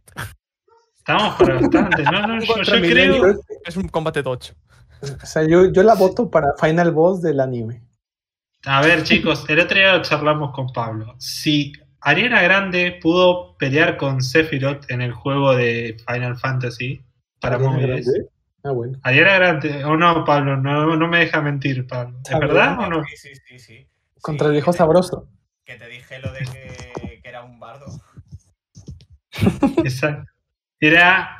Peleó, peleó contra Sephiroth, así que yo creo que si Ariana Grande es canónica dentro del universo de Final Fantasy, Final Ya Fantasy. todo- no es posible en este mundo, chicos. Bueno, hoy yo que juego el juego de Shin Megami Tensei para móviles, hoy añadieron a Sonic, así que en el juego de Shin Megami Tensei tenés como demonios, ¿no? Porque ¿Es un demonio? Shin Megami Tensei saben, tenés como demonios, tenés a Sonic, a Bayonetta, a Dante, porque Dante siempre tiene que estar pegado a Shin Megami Tensei, el otro y a captura de eso. de, y a Guts de, ¿cómo se llama? De, De Berserk. Sí, de Berserk. Así que A tenés ver si encuentro los cuatro. de Puedes eso. tener tu equipo todos con personajes de afuera Mm. de, del Shin Megami Tensei. Yo estoy Pero jugando el no- remaster del 3 y ojalá metieran a Sonic. ok, ¿no? Dios. Es que también había otro personaje que no era de esos. Ah, es que tengo que encontrar. Vale, eh, la de Ghost in the Shell. La protagonista Sí. Ah, sí, sí, sí, sí, de me- la, la comandante. Eh, no me sale el nombre. No sé, pero tiene un Medabot, lo que es lo que importa. Eh, Igualmente, Digimon también tiene colaboraciones así. Ah, Quiero decir, Ah, en claro. Decode aparece Lily, la del Tekken. Como en el ah, sí, es coliseo. Pero me olvidé. Sí, sí, sí, sí. sí. Espera sí, un momento, espera un momento. Tekken ya Y es canon en Smash. Smash. Agumon en Sí. Smash, ya está. espera, espera. Espera un poco. ¿A dónde vas? Espera que alguno. No, espera que alguno ya en el fandom ya debe estar usando esa excusa para. una vez hablamos de eso en el podcast, de la posibilidad de Agumon en Smash y fue un relajo, pero básicamente no. Pero a mí me encantaría, porque yo juego Smash todos los días, pero me, me encantaría ir a Agumon. G-Mañan para el Smash. Me acuerdo que por, Por favor. La, ma- la mayor caída de, de- de Level 5, que la mayor demostración de la caída de Level 5 es que Shibanyan quedó a las puertas de ser nuevo personaje de- del Smash, súper considerado, ah, sacó muchísimos votos según se dice en la votación, y ahora Yokai Watch está muerto por culpa de Level 5. Algún día vamos a hablar de, de Level 5. Y sí, No, pero- es... ¿El level 5 es quien hizo Nino Kuni? Sí, Ah, perdón, que sí. Al sí. menos el primero. Sí, el primero, sí. Es el que también estoy Y jugando. el, y el segundo también, son de, son de level 5 todos. Lo Sí, los dos. Es Bandai Namco quien lo trae a Occidente. Pero es que Sí. Level 5 fue para darle de comer aparte. O sea, Sí, ahí verdad. invítenme porque yo quiero hablar acerca de cómo mató a profesor Layton también. Yo También. que top. las dos Hay- personas las que critico level 5 están en este podcast. Vamos a terminar mi gran transformando este podcast en todo menos Digimon. Eh, No, es que, es que sí, de- Claramente. ustedes lo saben, pero cuando nos ponemos a hablar con Pablo de, de, de cómo se dice, de Level 5, estamos horas, así que estamos ya para todos un podcast sobre compañías de videojuegos fallidas. Podcast de Digimon Pero bueno, como dijo, sí, como dijo Nomagón, sí, la comandante de Ghost in the Shell es Motoko Kusanagi. Gracias. ¿Y algo para despedirte, Takuya? Ah, sí, yo tengo eh, dos cosas que decir. A ver. O sea, tres en verdad. Primero, gracias a Venga. los chicos del Mundo Digital Today por estar acá. Me gustó mucho la transmisión, la vi casi completa por horario latinoamericano. Me quedé dormido unas dos horitas, pero lo, lo vi casi entero. Y Ok. eh, también que ya sobrepasamos el podcast más largo, sí. Ah, mira, bravo. Bien. Y lo último. Ah, eh, que un tema ya que no tiene nada que ver con Digimon, es una recomendación para la gente que le guste leer y además de eso le guste eh, el mundo LGTB. Se lanzó el libro Se Busca Novio de Alexis Hall en español, un libro que solamente había estado en inglés el año pasado. Salió este mes en físico en España y está en Latinoamérica disponible oficial en ebook, en todas las plataformas de ebook. Es un libro en el cual Luke busca un novio para poder eh, eliminar unas fotos que tuvo ahí de una fiesta que salió media rara y quedó como el tipo de homosexual equivocado. Y como él es medio Oh. famoso porque su padre es una estrella de rock retirada, tiene que buscar un novio falso que lo ayude a mejorar su imagen pública para no ser despedido. Es un libro muy entretenido, yo ya lo estoy leyendo, voy como el 20%, entonces aprovechando que se acaba ya el Med Pride para que lo puedan leer a quien le guste. Eso. Venga, chicos. Me encantan las recomendaciones que tiras, igual siempre. No, está Tienes bueno. buenas recomendaciones está, fuera está- está de, bien, está interesante. De contexto. Bueno, chicos, si quieren tomar la recomendación, adelante, ya se dijo las plataformas donde conseguirlo. Y pues nada. Bueno. ¿Y saben las plataformas donde conseguirnos? En, Claro. Patreon. En nuestro Patreon, por favor. Eh, sí. Eh, y yo los bajo, yo se los bajo y se los envío. y bueno. Eh, eh, sí, nos saludamos todos. Gracias de nuevo a los chicos. vale, chicos, y- esto fue DJ Memory 2021 y nos vemos, ya saben, el siguiente domingo a la, a la hora re- regular. Entonces, adiós, chicos. Bye. Adiós. Adiós. Chao.